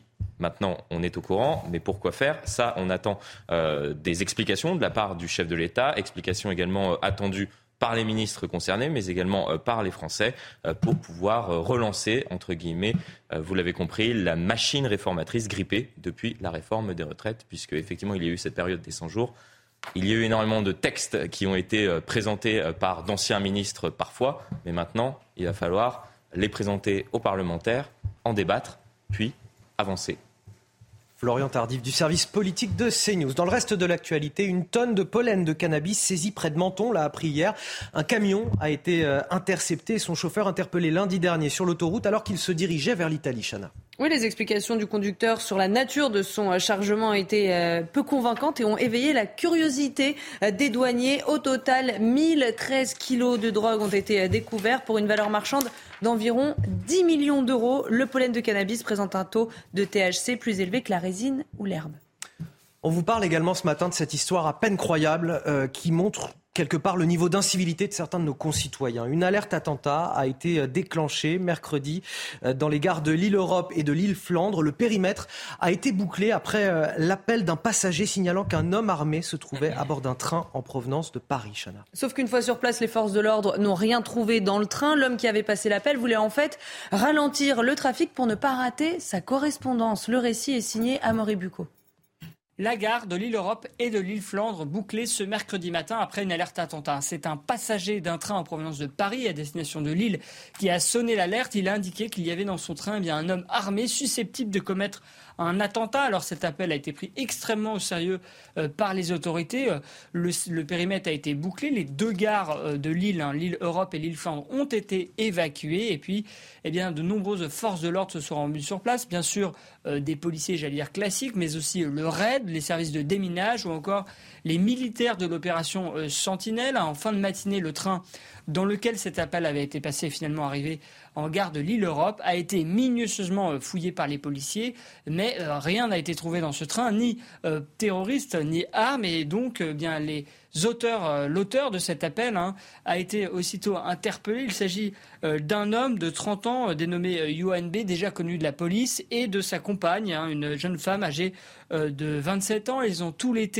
tous les deux été placés en garde à vue, et là, stupeur, eh bien, ils ont indiqué devant les policiers qu'ils avaient passé cet appel malveillant tout simplement pour ne pas rater un train, ne pas rater leur correspondance. Alors la procureure de, Lille, hein, Carole Etienne, a, expliqué sur Twitter eh bien, que ces deux personnes en cours deux ans d'emprisonnement et 30 000 euros d'amende. Ça, c'est pour le plan pénal, mais bien sûr, la note pourrait peut-être beaucoup plus aller sur le plan civil.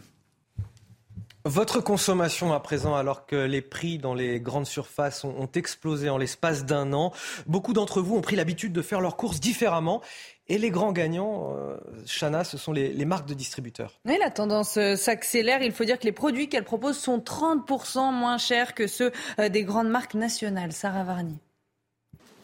Les chariots se remplissent moins et les Français délaissent les grandes marques pour se tourner vers les marques distributeurs. L'inflation culmine à près de 21%. Alors, les Français adaptent leurs courses et sont contraints à la déconsommation. Au premier semestre, les marques distributeurs ont vu leur volume se maintenir, alors que ceux des grandes marques chutaient jusqu'à 8,2%, moins 13,3% pour les produits labellisés bio. Le premier prix, lui, a vu ses volumes bondir, près de 13% en un an. Les Français cherchent à protéger leur porte-monnaie et ont donc pris de nouvelles habitudes de consommation. On peut avoir de bonnes découvertes dans les marques distributeurs. Après, il faut tester. Quoi. Tout augmente, euh, que ce soit du bio ou quoi que ce soit, tout est augmenté. Donc, euh, je vois pas trop de différence. C'est vrai que parfois les marques distributeurs sont bien notées, voire mieux notées que les autres. Euh, je pense notamment au houmous, on a des bonnes découvertes. les magasins de proximité, bien que plus chers, limitent le recul de leur volume à 3,1% depuis janvier. Et avec leur montée en gamme ces dernières années, les hard discounts comme Lidl, Aldi ou Netto attirent de plus en plus de Français. Les enseignes suivent donc la tendance et augmentent de 5% le nombre de produits des marques premier prix au détriment des marques nationales. Moins de choix donc dans les rayons pour des courses plus raisonnables. Encore un, gros, Encore un gros week-end de départ en vacances. Demain, la journée est classée rouge par bison futé dans le sens des départs, des départs sous de fortes chaleurs, ce qui accroît le risque de somnolence. D'ailleurs, la somnolence est l'une des premières causes d'accidents mortels de la route. Et sur le terrain, les gendarmes sensibilisent les vacanciers parfois trop pressés de rejoindre leur destination. Illustration dans l'Isère et dans la Drôme avec ce reportage d'Olivier Madinier et de Marine Sabourin. Donc il y a le volet euh, sécurité routière, puis aujourd'hui volet prévention. Ça marche. Voilà. Merci. Voilà monsieur. Opération sensibilisation au PH de Saint-Quentin-Falavier. Les gendarmes de l'Isère distribuent ces kits anti-somnolence, composés d'une gourde et de brochures indiquant les diverses recommandations pour éviter de somnoler au volant. Une prévention importante selon les vacanciers. C'est très bien parce que euh, justement, au moins, il nous explique des choses qu'on ne suit pas forcément. Afin d'éviter de s'endormir en conduisant, les autorités recommandent de bien aérer son véhicule, de s'hydrater régulièrement, de privilégier les repas légers et de s'arrêter toutes les deux heures pour faire une pause. Sur l'autoroute des vacances dans la Drôme, les automobilistes que nous avons rencontrés semblent plutôt vigilants. On fait beaucoup de pauses et on, roule. Étant retraité, on roule rarement de nuit, donc euh, somnolence, non, ça ne m'arrive pas. Alors souvent, je suis sujet à la somnolence, surtout après un petit repas. Dans ce cas-là, c'est ma femme qui prend le volant. On est tous euh, sujets à la somnolence. Il faut s'arrêter. Quand on, commence à voir les équipiques, il faut s'arrêter. En France, la somnolence au volant serait responsable d'un accident mortel sur cinq. Restez avec nous dans un instant à 8h15, l'interview politique de Florian Tardif qui reçoit aujourd'hui Nicolas Dupont-Aignan, le président de Debout la France. Ils sont déjà en place. Florian Tardif et son invité politique Nicolas Dupont-Aignan, président de Debout la France. On les retrouve dans un instant. C'est juste après le rappel de l'actualité signé Chana Lousteau. Premier conseil des ministres pour le nouveau gouvernement d'Elisabeth Borne aujourd'hui et on apprend ce matin qu'Emmanuel Macron prendra la parole dès le début de la séance à 11h. Le remaniement a été officialisé hier et les premières passations de pouvoir ont déjà eu lieu. Au ministère de l'Éducation nationale, Gabriel Attal a remplacé Papendiaï et puis jusqu'ici chef de file des députés Renaissance. Aurore Berger a fait son entrée au gouvernement au ministère des Solidarités.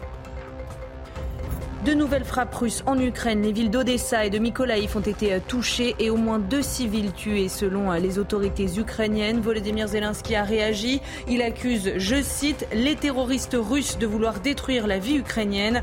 En revanche, il regrette le manque de moyens aériens pour se défendre contre cette offensive de Moscou. Et puis aujourd'hui, c'est la journée mondiale de la malbouffe. Oui, cette journée existe. On désigne par ce terme toutes les nourritures trop grasses, trop sucrées ou encore trop salées. On les trouve généralement dans les enseignes de restauration rapide. Mais attention, en cas d'excès de consommation, cela peut générer des risques cardiovasculaires, du diabète et de l'obésité.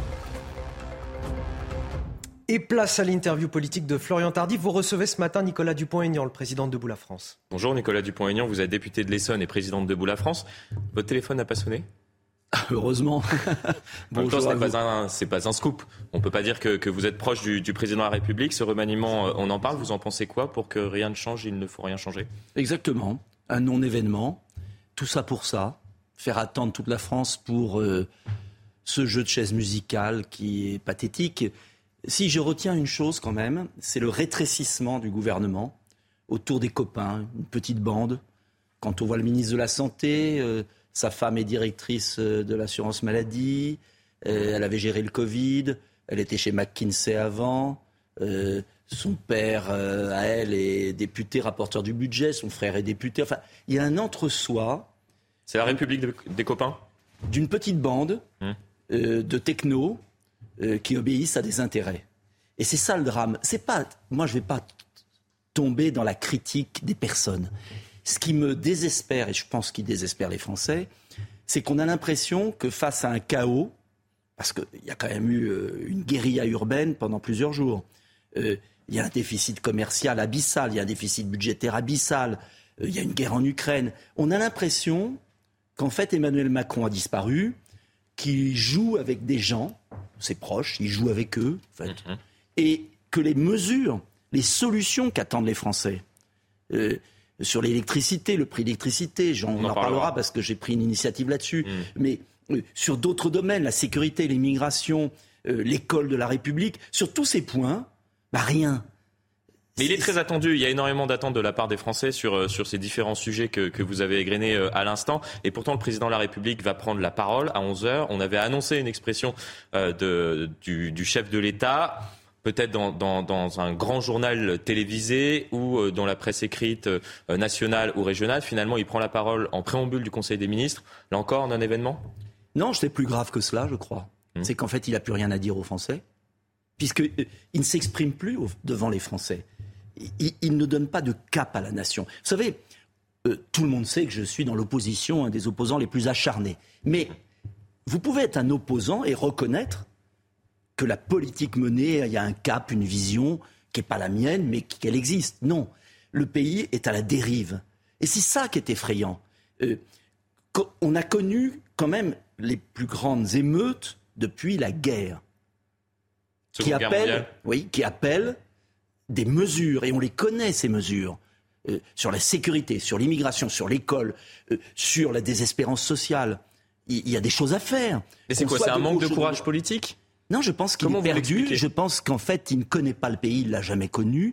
Ça a été euh, un président de communication, la communication, et qu'à un moment, vous ne pouvez pas éternellement communiquer. Il y a un moment, le rôle d'un président de la République, c'est quand même de fixer un horizon, un cap, d'agir et de régler les problèmes des Français. Or là, le seul horizon, s'il y a un horizon, faut être honnête, j'en oubliais un, c'est la soumission à l'Union européenne.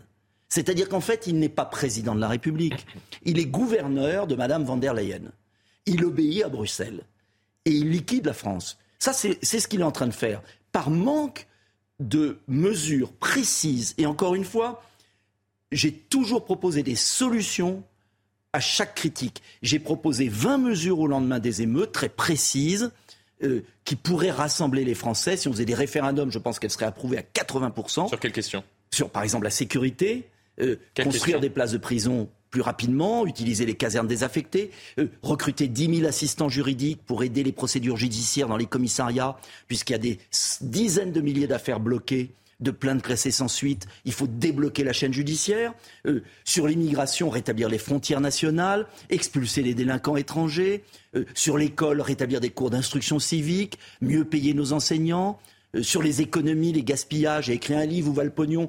Il y a 40 milliards d'économies à faire. Là, demain matin, qu'est-ce qu'on fait? Redéployer l'argent. Enfin, il y, a, il y a tellement de choses à faire dans notre pays. Euh, qu'on soit de droite ou de euh, gauche, c'est pas un problème de droite et de gauche. C'est que les Français voient euh, un homme perdu à la tête de l'État, parce qu'en fait, je crois que le jeu de communication qui a distrait les Français pendant un moment ne les amuse plus du tout, parce qu'ils ont compris que c'était faux. Ça se fracasse sur la réalité. Pour revenir au, au- au remaniement sur l'école, vous l'évoquiez euh, à l'instant, euh, ce sujet euh, important. Ô combien Papendiaï, Gabriel Attal, vous en Bah, pensez c'est une quoi bonne nouvelle d'ailleurs, Papandai s'en aille, mais c'était la, la- la trouvaille de- d'Emmanuel Macron au bout d'un an. Maintenant, pour quelle politique Si c'est pour mener la même politique. Ça va filer droit, on nous dit dans son entourage. Oui, ben voilà, voilà. Non mais c'est tragique. Ça va filer droit. Mais ils prennent les Français pour des imbéciles. Qu'est-ce qu'attendent les Français? Est-ce que l'autorité des professeurs va être confortée? Est-ce qu'il va y avoir plus de cours de français? Est-ce que même il va y avoir un professeur dans chaque classe à la rentrée? Est-ce qu'on va relever le niveau des enseignants dans les recrutements? Voilà, ça ce sont les questions importantes pour la France. Vous auriez fait mieux qu'Emmanuel Ah, Macron? Ah Dans bah, le contexte actuel, la guerre en Ukraine, l'inflation? Euh, oui, et il n'y a pas que moi qui aurait fait mieux. Parce que le problème de fond, je vous le dis, c'est qu'il n'y a pas une politique. Où est l'intérêt de la France? Je vais vous donner un exemple. Prix de l'électricité. On en parle. Je veux en parler parce que c'est Vous avez écrit une lettre ouverte pour sortir notamment du marché européen. Oui, parce que je lis dans la presse, dans les médias, que le prix augmente et personne ne dit pourquoi.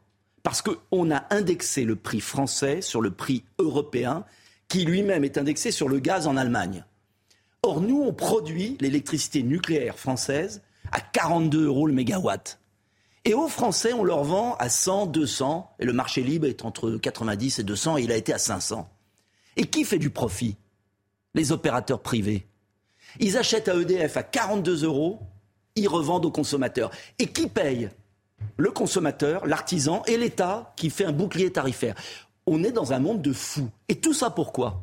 Parce qu'Emmanuel Macron obéit à des intérêts privés, de fournisseurs privés, qui se gavent, et parce qu'il obéit à Bruxelles et qui ne veut pas mécontenter l'Allemagne, qui détruit l'avantage comparatif de la France, qui est le nucléaire. C'est pour Est-ce ça que que les- c'est acceptable C'est pour ça que les Français ne croient plus en leur politique, justement. Mais bien sûr.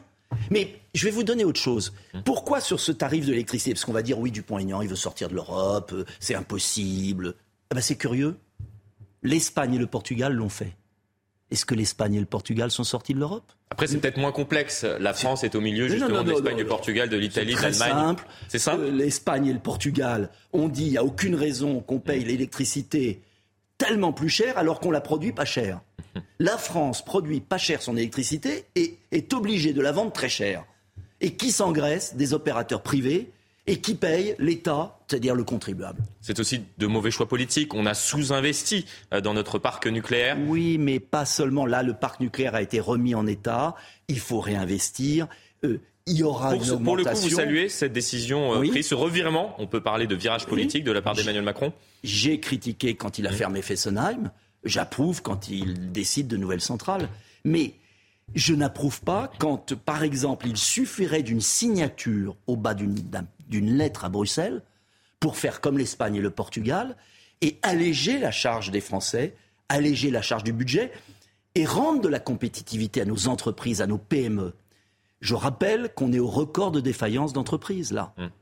Donc, moi, ce que j'attends, et, et je crois que les Français, d'une manière générale, c'est des actes. C'est pas des slogans de communication inventés par McKinsey ou n'importe quel communicant, euh, j'allais dire un gros mot. Voilà la réalité. Mais quand est-ce qu'on va agir? Et pourquoi on n'agit pas? Parce qu'il y a des gros intérêts derrière. À Bruxelles, des entreprises. À Bruxelles, les super profits de certains. L'industrie pharmaceutique. Monsieur Aurélien Rousseau, qui a quand même le nouveau ministre de la Santé, quand même. Il a été responsable de la RS d'Île-de-France en pleine crise Covid. Tout à fait. Des milliers de morts. Euh, et il est promu ministre de la Santé. Il était directeur de cabinet de Madame Borne. Et il y a un mois, je crois qu'il a fait un tweet en disant qu'il en avait marre, il voulait s'en aller. Ça faisait plusieurs mois qu'il voulait s'en aller. Oui. Mais alors, pour Ça être ne se passait pas bien euh, entre deux. Et alors, il va être ministre de Madame Borne. Incohérence on, au sommet On est chez les fous, excusez-moi. Si un, P- un chef de PME, Hmm.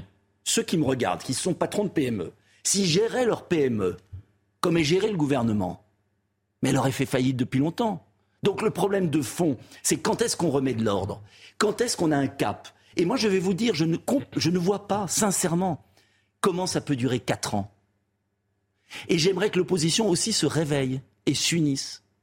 Parce que je trouve que dans Pour l'opposition... faire tomber le gouvernement. Oui, parce que je pense que dans l'opposition, euh, et je suis un peu minoritaire là-dessus, il faut être honnête, il y a trop de résignation et l'opposition est un peu endormie, c'est-à-dire qu'elle considère qu'on va attendre 4 ans. Mais dans quel état va être le pays dans 4 ans? Or, il y a des dispositions.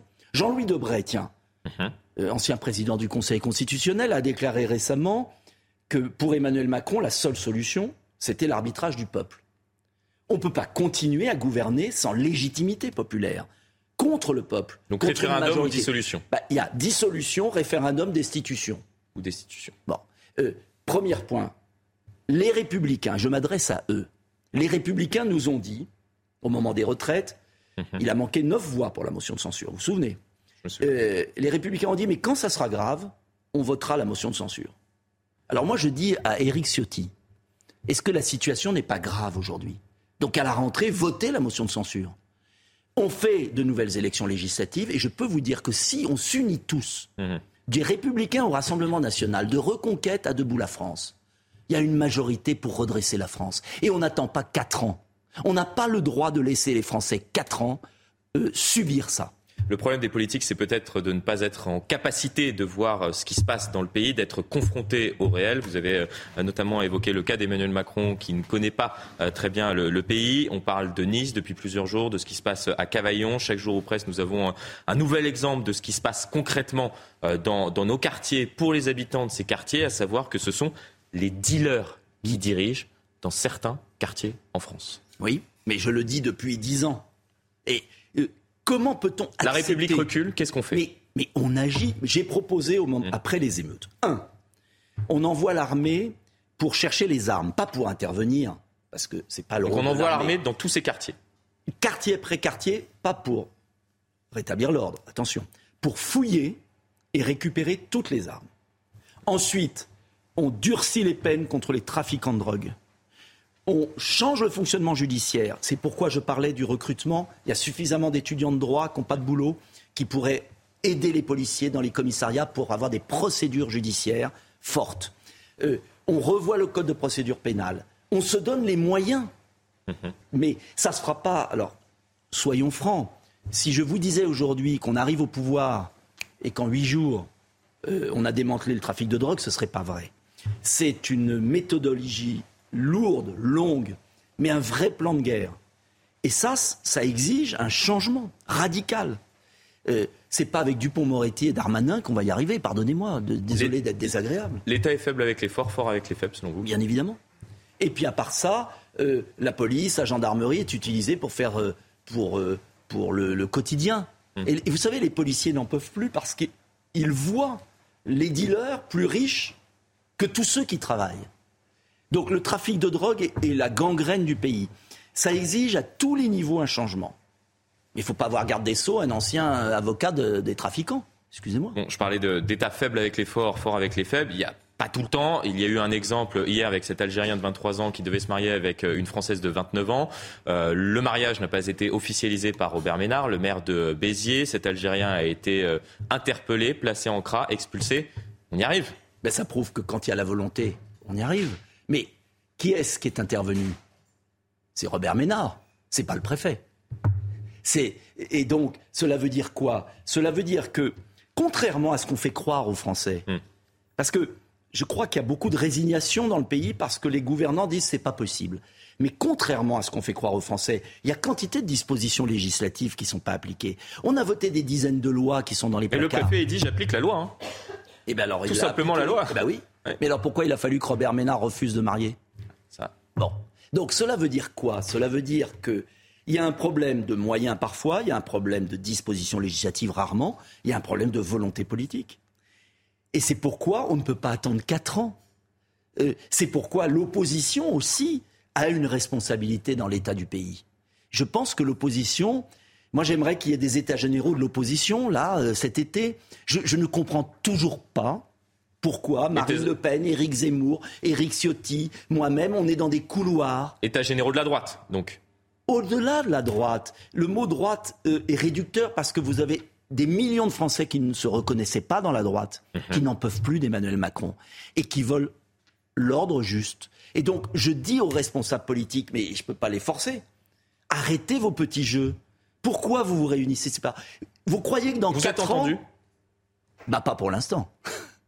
Donc j'espère que l'été va les faire réfléchir. Et j'espère surtout, parce que moi j'entends la base, la base nous dit mais pourquoi vous n'êtes pas capable de vous unir pour, par exemple, présenter des candidats aux législatives les mêmes partout? C'est ça que comprennent pas les Français, je crois. Eh bien oui, ben ils ont raison. Donc, moi, je demande aux Français de pousser à la base pour que les responsables politiques de l'opposition se réveillent et ne laissent pas de répit à Emmanuel Macron et qu'il y ait une censure votée à la rentrée parce qu'on sait bien que ce gouvernement ne fera rien. Une petite toute dernière euh, question euh, pour vous. Vous avez annoncé euh, qu'il y aura une liste de boules à France aux européennes, d'accord, mais avec qui? Ah ben on verra. Quelle tête de liste? S'il y a une entente possible avec d'autres, j'en serais ravi. Donc il y aura une liste de boules à France, mais potentiellement si aujourd'hui une liste, mais vous savez, je ne vais pas prêcher l'unité. Vous pouvez vous rallier à, une autre liste. Pas me rallier, faire une liste globale, une liste commune, commune, pour envoyer un signal à l'opinion. Je ne vais pas vous tenir un propos d'union sur ce plateau. Mmh et vous dire je veux ma liste, ma liste, ma liste. J'en ai rien à faire. Ce que je veux, c'est que forcer les responsables politiques de notre pays à changer d'attitude et à comprendre que 4 ans, c'est pas possible. Moi, j'ai pas envie de retrouver en 2027 mon pays en lambeaux et me dire j'ai pas fait ce que je devais faire pour euh, tendre la main à mes partenaires. Merci beaucoup, Nicolas Dupont-Aignan. Merci, Merci d'avoir été euh, notre invité ce matin. Anthony Favali, c'est à vous. Une image à vous montrer en direct ce matin, la passation de pouvoir imminente entre François Braun et Aurélien Rousseau au ministère de la Santé. Cette image en direct que vous voyez à l'instant. En attendant tout à l'heure le premier conseil des ministres pour le nouveau gouvernement d'Elisabeth Borne. Et justement, on rejoint tout de suite Elodie euh, Huchard en direct de l'Elysée. Bonjour Elodie. Alors on apprend ce matin qu'Emmanuel Macron va prendre la parole dès le début de la séance. Hein.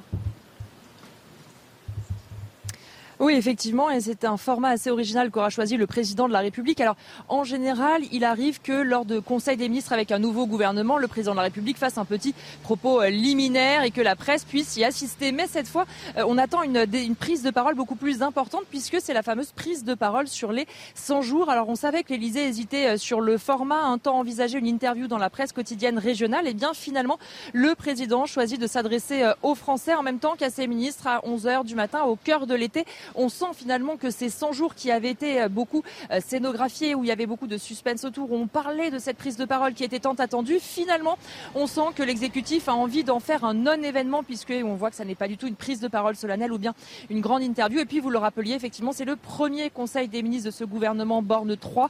Les ministres sont attendus euh, à 11 heures. Alors, pour certains d'entre eux, eh bien, c'est un changement de poste, mais ils sont habitués à l'exercice. C'est le cas, par exemple, de Gabriel Attal. Et puis, pour huit d'entre eux, eh bien, c'est la première fois qu'ils viendront à l'Élysée en tant que ministre. Et puis, vous le disiez également, euh, évidemment, les choses s'accélèrent puisqu'il faut faire les passations de pouvoir pour que les ministres puissent arriver à 11h en ayant évidemment pris les clés de leur ministère. Et ensuite, tout cela en direct avec vous, Elodie euh, Huchard. Merci à vous. Merci également à Célia Barotte qui est derrière la caméra. Florian Tardif, François Braun qui quitte le gouvernement, Papendiaï. Est-ce que c'est finalement l'échec de ce pari qu'avait fait Emmanuel Macron, celui d'insuffler des ministres issus de la société civile dans ses gouvernements? Oui, on se souvient euh, du tout premier euh, gouvernement d'Emmanuel Macron. C'était sous l'ère Philippe en 2017 où ce choix avait été fait de mettre au sein du gouvernement plusieurs membres issus de la société euh, civile, c'est-à-dire euh, des personnes qu'on choisit euh, pour, pour leurs compétences et leur connaissance de leur milieu professionnel, plus que pour leur appétit pour la politique. Il y avait d'ailleurs eu 11 membres du gouvernement sur 22 qui étaient issus à l'époque de la société civile. Alors aujourd'hui, fini l'audace, vous l'avez expliqué à l'instant, exit François Braun, exit Papendiaï. Certains ministres proches du président de la République poussaient en ce sens depuis un certain temps, puisqu'ils estimaient qu'il n'y avait pas assez de, de politique au sein du gouvernement. C'est le retour de la pole. Voici ce que m'avait dit euh, un, membre du gouvernement très proche du, président de la République il y a peu, et c'est très clairement le cas aujourd'hui, puisqu'on l'a vu avec euh, ces euh, nouveaux membres au sein donc de, ce gouvernement Borne 3. Ils sont tous très politiques. macronistes pour certains de la première heure ou très proches du président de la République. Reste à savoir maintenant si cela suffira à redonner du souffle à ce quinquennat d'Emmanuel Macron. Vous parliez de Gabriel Attal qui remplace donc Papendiaï au ministère de l'Éducation nationale. Alors concrètement, qu'attendent les professionnels du secteur de leur nouveau ministre? On a posé la question ce matin à Audrey Chanona du syndicat national des personnels de direction de l'éducation nationale c'est plus une question de méthode qu'une question de personne et de profil. Ce que nous attendons de, notre nouveau ministre, c'est de l'écoute, euh, peut-être limiter maintenant aussi le nombre des, réformes qui deviennent ingérables pour l'éducation nationale. Je pense qu'on peut le dire comme ça. Alors après, lors de, sa passation hier soir, Monsieur, Attal a, indiqué vouloir euh, cesser d'envoyer des dizaines de circulaires euh, aux chefs d'établissement et au personnel enseignant. Je pense que ça nous correspondra. Il faut maintenant de l'apaisement, il faut du, temps éducatif long pour nous et faire en sorte que les corps intermédiaires soient peut-être encore davantage écoutés. Et puis direction Cavaillon dans le Vaucluse, après cette euh, fête de quartier euh, organisée par des dealers le 14 juillet dernier. Vous vous souvenez probablement des, des, images qui ont circulé sur les réseaux sociaux. La CRS 27 a été envoyée en renfort. Oui, puisque le maire de la commune a déposé euh, plein de X et craint désormais des débordements. Toutes les explications de Marine Sabourin et Célia Judas. La CRS 27 est sur place depuis hier après-midi. Arrivée de Toulouse, cette unité intervient contre les éventuelles violences urbaines et pourrait rester à Cavaillon plusieurs jours. Leur objectif, anticiper au maximum de potentiels débordements, mais également de protéger les habitants. Le maire de la commune a déposé plainte contre X après l'installation illégale de barbecue, piscine et animation au sein de la cité du docteur M. Euh, sur ce quartier, on travaille ensemble pour lutter contre les trafics de drogue, hein, c'est clair. Il dire qu'ils sont pas, il y en a. je ne suis pas sûr qu'on arrive un jour à les endiguer, mais au moins à les réduire à la d'expression pour éviter que les gens vivent dans une certaine inquiétude, une peur par moment, et, surtout pas retrouver ce qu'on a vécu, comme vous l'avez dit, il y a quelques mois en arrière, où il y avait des choses qui étaient inacceptables. Car ce quartier est bien connu pour ses trafics et ses règlements de compte. Sur place, les policiers demandent davantage de moyens. Dans cette cité, vous avez des guerres de, de gangs en fait, et euh, nous policiers, lorsqu'on doit occuper le terrain, c'est déjà pour sécuriser la population. On n'a pas assez d'effectifs pour cela. C'est pour cette raison que faire venir une CRS, c'est très bien, mais il faudrait franchement qu'elle soit là finalement sur euh, toute l'année. Le ministère de l'Intérieur avait promis du renfort. Dix policiers devaient arriver à la rentrée. Il y aura finalement quatre postes supplémentaires créés. Un chiffre insuffisant selon les autorités. Les trafiquants qui prennent soin de lisser leur image dans les quartiers. Autre fête organisée et financée là aussi par des dealers.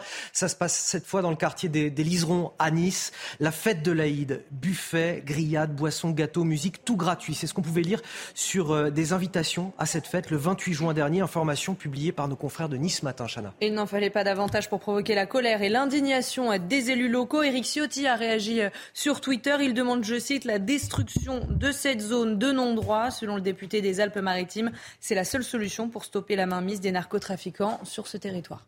Et puis à l'étranger, de nouvelles frappes russes en Ukraine. Les villes d'Odessa et de Mykolaiv ont été touchées. Au moins deux civils tués selon les autorités ukrainiennes. Et Volodymyr Zelensky a réagi. Il accuse, je cite, les terroristes russes de vouloir détruire la vie ukrainienne. En revanche, il regrette le manque de moyens aériens pour se défendre contre cette offensive de Moscou. Puis ce matin, on vous parle des punaises de lit. Euh, retour en France, évidemment. Pour ceux qui euh, sont concernés parmi vous, c'est un, véritable enfer. J'espère que vous n'y avez jamais été confronté, euh, jamais, C'est la grande peur après les vacances. Sachez que ça a concerné plus d'un Français sur dix depuis 2017. Elles ont un impact à la fois économique et, psychologique énorme, parfois jusqu'à la dépression pour ceux qui y sont confrontés. L'Agence nationale de sécurité sanitaire vient de rendre un, un rapport sur le sujet. C'est une première, Chana. Réapparu dans les années 90, les punaises de lit ont touché plus d'un foyers sur 10 en France depuis 2017. Euh, il existe peu de manières de les éradiquer euh, efficacement. Bien souvent, il faut faire appel à des agences spécialisées. Thibault Marcheteau a pu suivre une intervention. Regardez. Si ces techniciens se protègent autant avant d'intervenir, c'est pour éradiquer en profondeur le nuisible. Je suis en train de m'équiper pour se protéger par rapport aux punaises de lit parce que là on est sur le deuxième passage. Il y a de fortes chances qu'il y en ait d'autres. Donc là, c'est les œufs qu'ils ont éclos. Comme 11% des ménages français entre 2017 et 2022, cet appartement est infesté par les punaises de lit. Là, on est en train d'envoyer de la bombe froide qui est à moins 40 degrés pour, euh, pour les faire sortir s'il y en a toujours à l'intérieur. Cet insecte de quelques millimètres seulement gâche la vie du locataire. Et cette année, la prolifération semble encore plus importante. Cet été, ça a doublé de volume, voire triplé. Le téléphone n'arrête pas de sonner et vraiment, c'est uniquement pour les punaises de lit. Donc les punaises de lit, il y a une quantité folle cette année et je ne sais pas pourquoi. Si vous détectez une punaise de lit comme celle-ci, il faut agir immédiatement. Cet insecte prolifère très rapidement, entre 5 et 15 œufs par jour. Si vous voulez traiter par vous-même, il y a la terre de diatomée qui fonctionne très bien, mais le problème c'est que vous allez cibler. Par contre, si elles sont cachées, introuvables, vous devez faire appel à un professionnel qui va pouvoir les détecter et éradiquer ça au plus vite. Cette entreprise réalise jusqu'à 7 interventions par jour pour un coût qui varie autour de 400 euros selon le niveau d'infection. Et puis au Texas, où l'avortement est interdit, une femme a été contrainte d'accoucher d'un enfant non viable. Le fœtus de Samantha Casiano était atteint d'anencéphalie, une malformation du crâne et du cerveau assez grave il est mort quatre heures seulement euh, après euh, l'accouchement. Euh, cette femme réclame d'ajouter des exceptions médicales dans la Constitution et se joint à 12 autres femmes dans une plainte contre l'État texan. Je vous propose d'écouter le témoignage d'une autre plaignante. Je m'appelle Amanda Zurovsky et j'ai frôlé la mort en raison des interdictions inhumaines de l'avortement par l'État du Texas. Lorsque j'ai eu besoin d'une procédure d'avortement d'urgence, alors que j'étais enceinte de ma fille Willow, on m'a forcé à rentrer chez moi et à attendre d'être suffisamment malade pour pouvoir être soignée. Le vignoble bordelais attaqué par le mildiou, c'est une moisissure qui touche les exploitations à 90% cette année dans le département de la Gironde. Les viticulteurs n'avaient jamais vu une propagation d'une telle intensité, Chana. Ils espèrent la reconnaissance de calamité agricole de la part de l'État. Tout cela est notamment la conséquence des fortes chaleurs et de l'humidité. Mathilde Ibanez. Je suis dégoûté, je suis écœuré de voir euh, quand on voit, quand on voit ça, quand on voit tout le travail d'une année. C'est un coup dur pour Julien Lureau. Ce viticulteur fait face au mildiou, un champignon pathogène qui attaque les feuilles de ses vignes puis ses grappes. Qu'on voit bien, elles n'ont pas été taillées, elles ont, voilà, tout est, tout est mort et donc c'est un vrai nid à, mildiou, à flavescence dorée. on voit juste à côté mes vignes qui sont à moins de 4 mètres des friches, donc je suis entouré de 17 hectares de, de friches euh, sur, sur, mes parcelles, autour de mes parcelles. On voit bien la contamination directe. En ayant fait 11 traitements cette année, on voit bien toutes les grappes qui sont, qui sont mortes, qui sont desséchées, qui, voilà, donc là, c'est un 100% de, de, perte de récolte. Hein. Comme lui, de nombreux viticulteurs sont victimes de ce champignon qui s'est propagé avec les fortes précipitations et une chaleur très humide de ces dernières semaines. Pour lutter contre cette épidémie, un plan d'arrachage a été décrété par le gouvernement en juin dernier. Mais cette initiative arrive trop tard. La difficulté qu'on a, c'est que ces aides arrivent finalement en fin de saison viticole alors que si elles étaient arrivées plus tôt, en début de saison, on aurait pu peut-être enlever ces, ces hectares-là et on pense quand même euh, avoir une action, ça aurait eu sûrement une action sur l'implantation euh, du, milieu. Sur les 108 000 hectares du Bordelais, 90% des vignes seraient touchées par l'épidémie. Alors je sais que Shana et Alexandra ne hmm. boutent pas leur plaisir euh, devant un fast-food. Ça, je l'ai bien compris depuis le début de l'émission. Qu'en est-il de Florian Tardif? Est-ce que vous cédez de temps en temps à la tentation? De temps en temps c'est le moment de. Malheureusement. Eh oui, mais comme tout le monde, et moi aussi, euh, Florian. C'est le moment de, vous repentir puisque c'est la journée mondiale de la malbouffe. Vous savez, cette euh, nourriture trop grasse, trop sucrée ou encore trop salée. On les trouve généralement euh, dans les enseignes de restauration rapide et les conséquences sur la santé sont nombreuses en, cas d'excès. Explication dans ce reportage de Jules Bedeau et de Mathieu Devez.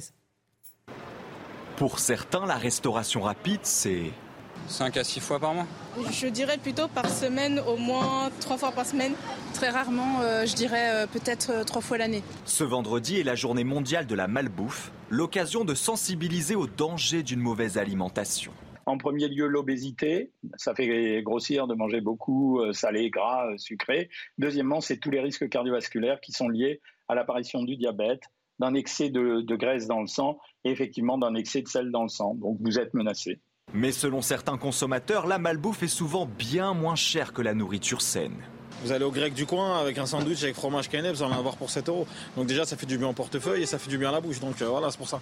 Donc si vous voulez qu'on mange plus sain, faut faire des prix attractifs. Le message est passé. Et selon l'Organisation mondiale de la santé, il est urgent de changer nos habitudes alimentaires. Car depuis 1975, le nombre de cas d'obésité a presque triplé à l'échelle planétaire. Et la France n'échappe pas au phénomène, avec plus d'un Français sur cinq concernés. Allez, encore un gros week-end de départ en vacances. La journée est classée rouge demain par bison futé dans le sens des départs, des départs sous de fortes chaleurs, avec euh, des risques accrus de somnolence. D'ailleurs, la somnolence est l'une des premières causes d'accidents mortels sur la route, Chana. Et Yves Carra, porte-parole de Mobilité Club France, était euh, notre invité ce matin. Il nous a donné les bons gestes à adopter au volant. Regardez c'est un conseil de base, hein, mais s'arrêter toutes les deux heures, tranquillement, euh, profiter pour, pour boire, un peu s'étirer, se mettre à l'ombre. Euh, donc ça, c'est important aussi. Donc voilà, des, des, des, conseils assez élémentaires, mais vraiment l'idée de s'arrêter régulièrement, euh, de s'hydrater et de faire une pause tranquillement, que le trajet des, des vacances soit déjà le, des vacances, voilà, c'est important dans l'idée. Et pour ces départs en vacances, justement, Alexandra, je voudrais qu'on fasse un petit point avec vous euh, sur la météo. Alors déjà, ces dernières heures, mhm. on, a eu de fortes chaleurs, on a eu quelques records, et là, on a toujours un département en vigilance orange. Oui, ça s'améliore quand même. Hier, à la, même heure, on avait neuf départements placés sous surveillance. Là, il n'en reste qu'un seul. Il reste le département des Alpes-Maritimes où les températures s'annoncent de nouveau euh, caniculaires aujourd'hui. Mais globalement, ça va mieux. Hier, on a battu quelques records. Les températures ont parfois dépassé les 40 degrés euh, dans le Var, notamment du côté de Cogolin, de Cuers ou encore en allant un petit peu plus au sud du côté de Calvi, avec localement près de 39 degrés enregistrés hier. Donc, vous le voyez, ces températures particulièrement élevées euh, pour la saison, notamment entre le Var et la Corse. Aujourd'hui, ça va un petit peu mieux puisque les températures vont un peu baisser, même si ça va rester assez chaud autour du golfe du Lion, avec 34 degrés prévus à Marseille aujourd'hui ou encore 35 degrés à Montpellier. Vous le voyez sur la carte. Et à quoi doit-on s'attendre dans les prochains jours?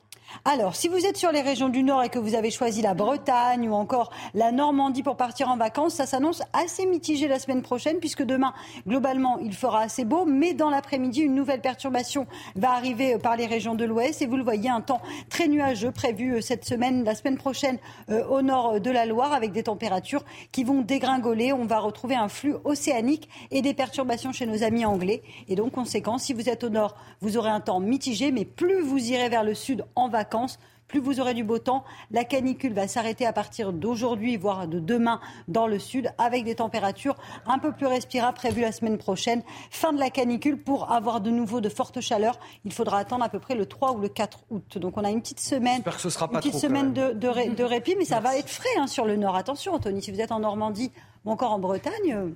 On sort presque le ciré la semaine prochaine. Bon, là où il fait encore un peu frais, euh, mais peut-être pas pour longtemps, c'est le Groenland qui pourrait ah. fondre plus vite que prévu. C'est le résultat d'une étude scientifique publiée hier. Elle révèle qu'il y a plus de 400 000 ans, la calotte glaciaire avait déjà fondu de plus d'un kilomètre et demi. Et cette découverte bouscule la croyance selon laquelle le Groenland résiste au réchauffement climatique depuis 2,5 millions d'années. Et ça suggère également que toutes les régions côtières du monde risquent d'être submergées dans les siècles à venir. Et voilà, on arrive à, la fin de cette matinale. Euh, un petit mot euh, pour vous remercier infiniment, Chana Lousteau, pour ces deux dernières semaines. Je dis ça parce que euh, Chana Lousteau, elle a le droit, elle a bien le droit, elle, le mérite, elle va partir en vacances. donc je vous souhaite tout d'abord d'excellentes vacances. Je vous remercie pour l'accueil que vous m'avez fait dans cette matinale. De même pour Alexandra Blanc aussi qui m'a accueilli. Florian Tardy, vous restez encore un peu Oui. Bon, reste encore toute la journée. Vous vous sentirez peut-être un peu moins seul si vous restez là, Florian Tardif. Je reste, je vous, je vous accompagne. Merci. Mais Anthony, c'était un vrai plaisir de partager le plateau avec vous pendant ces deux dernières semaines et je pense que mes camarades me rejoindront euh, là-dessus. C'est vrai. Je vous embrasse toutes les deux. Je vous souhaite de, merveilleuses vacances. Euh, Merci. Comme à tous les téléspectateurs qui nous regardent. On revient lundi pour une euh, nouvelle matinale. Ne bougez pas, vous restez avec nous tout de suite. L'heure des pros avec Elliot Deval. À tout de suite.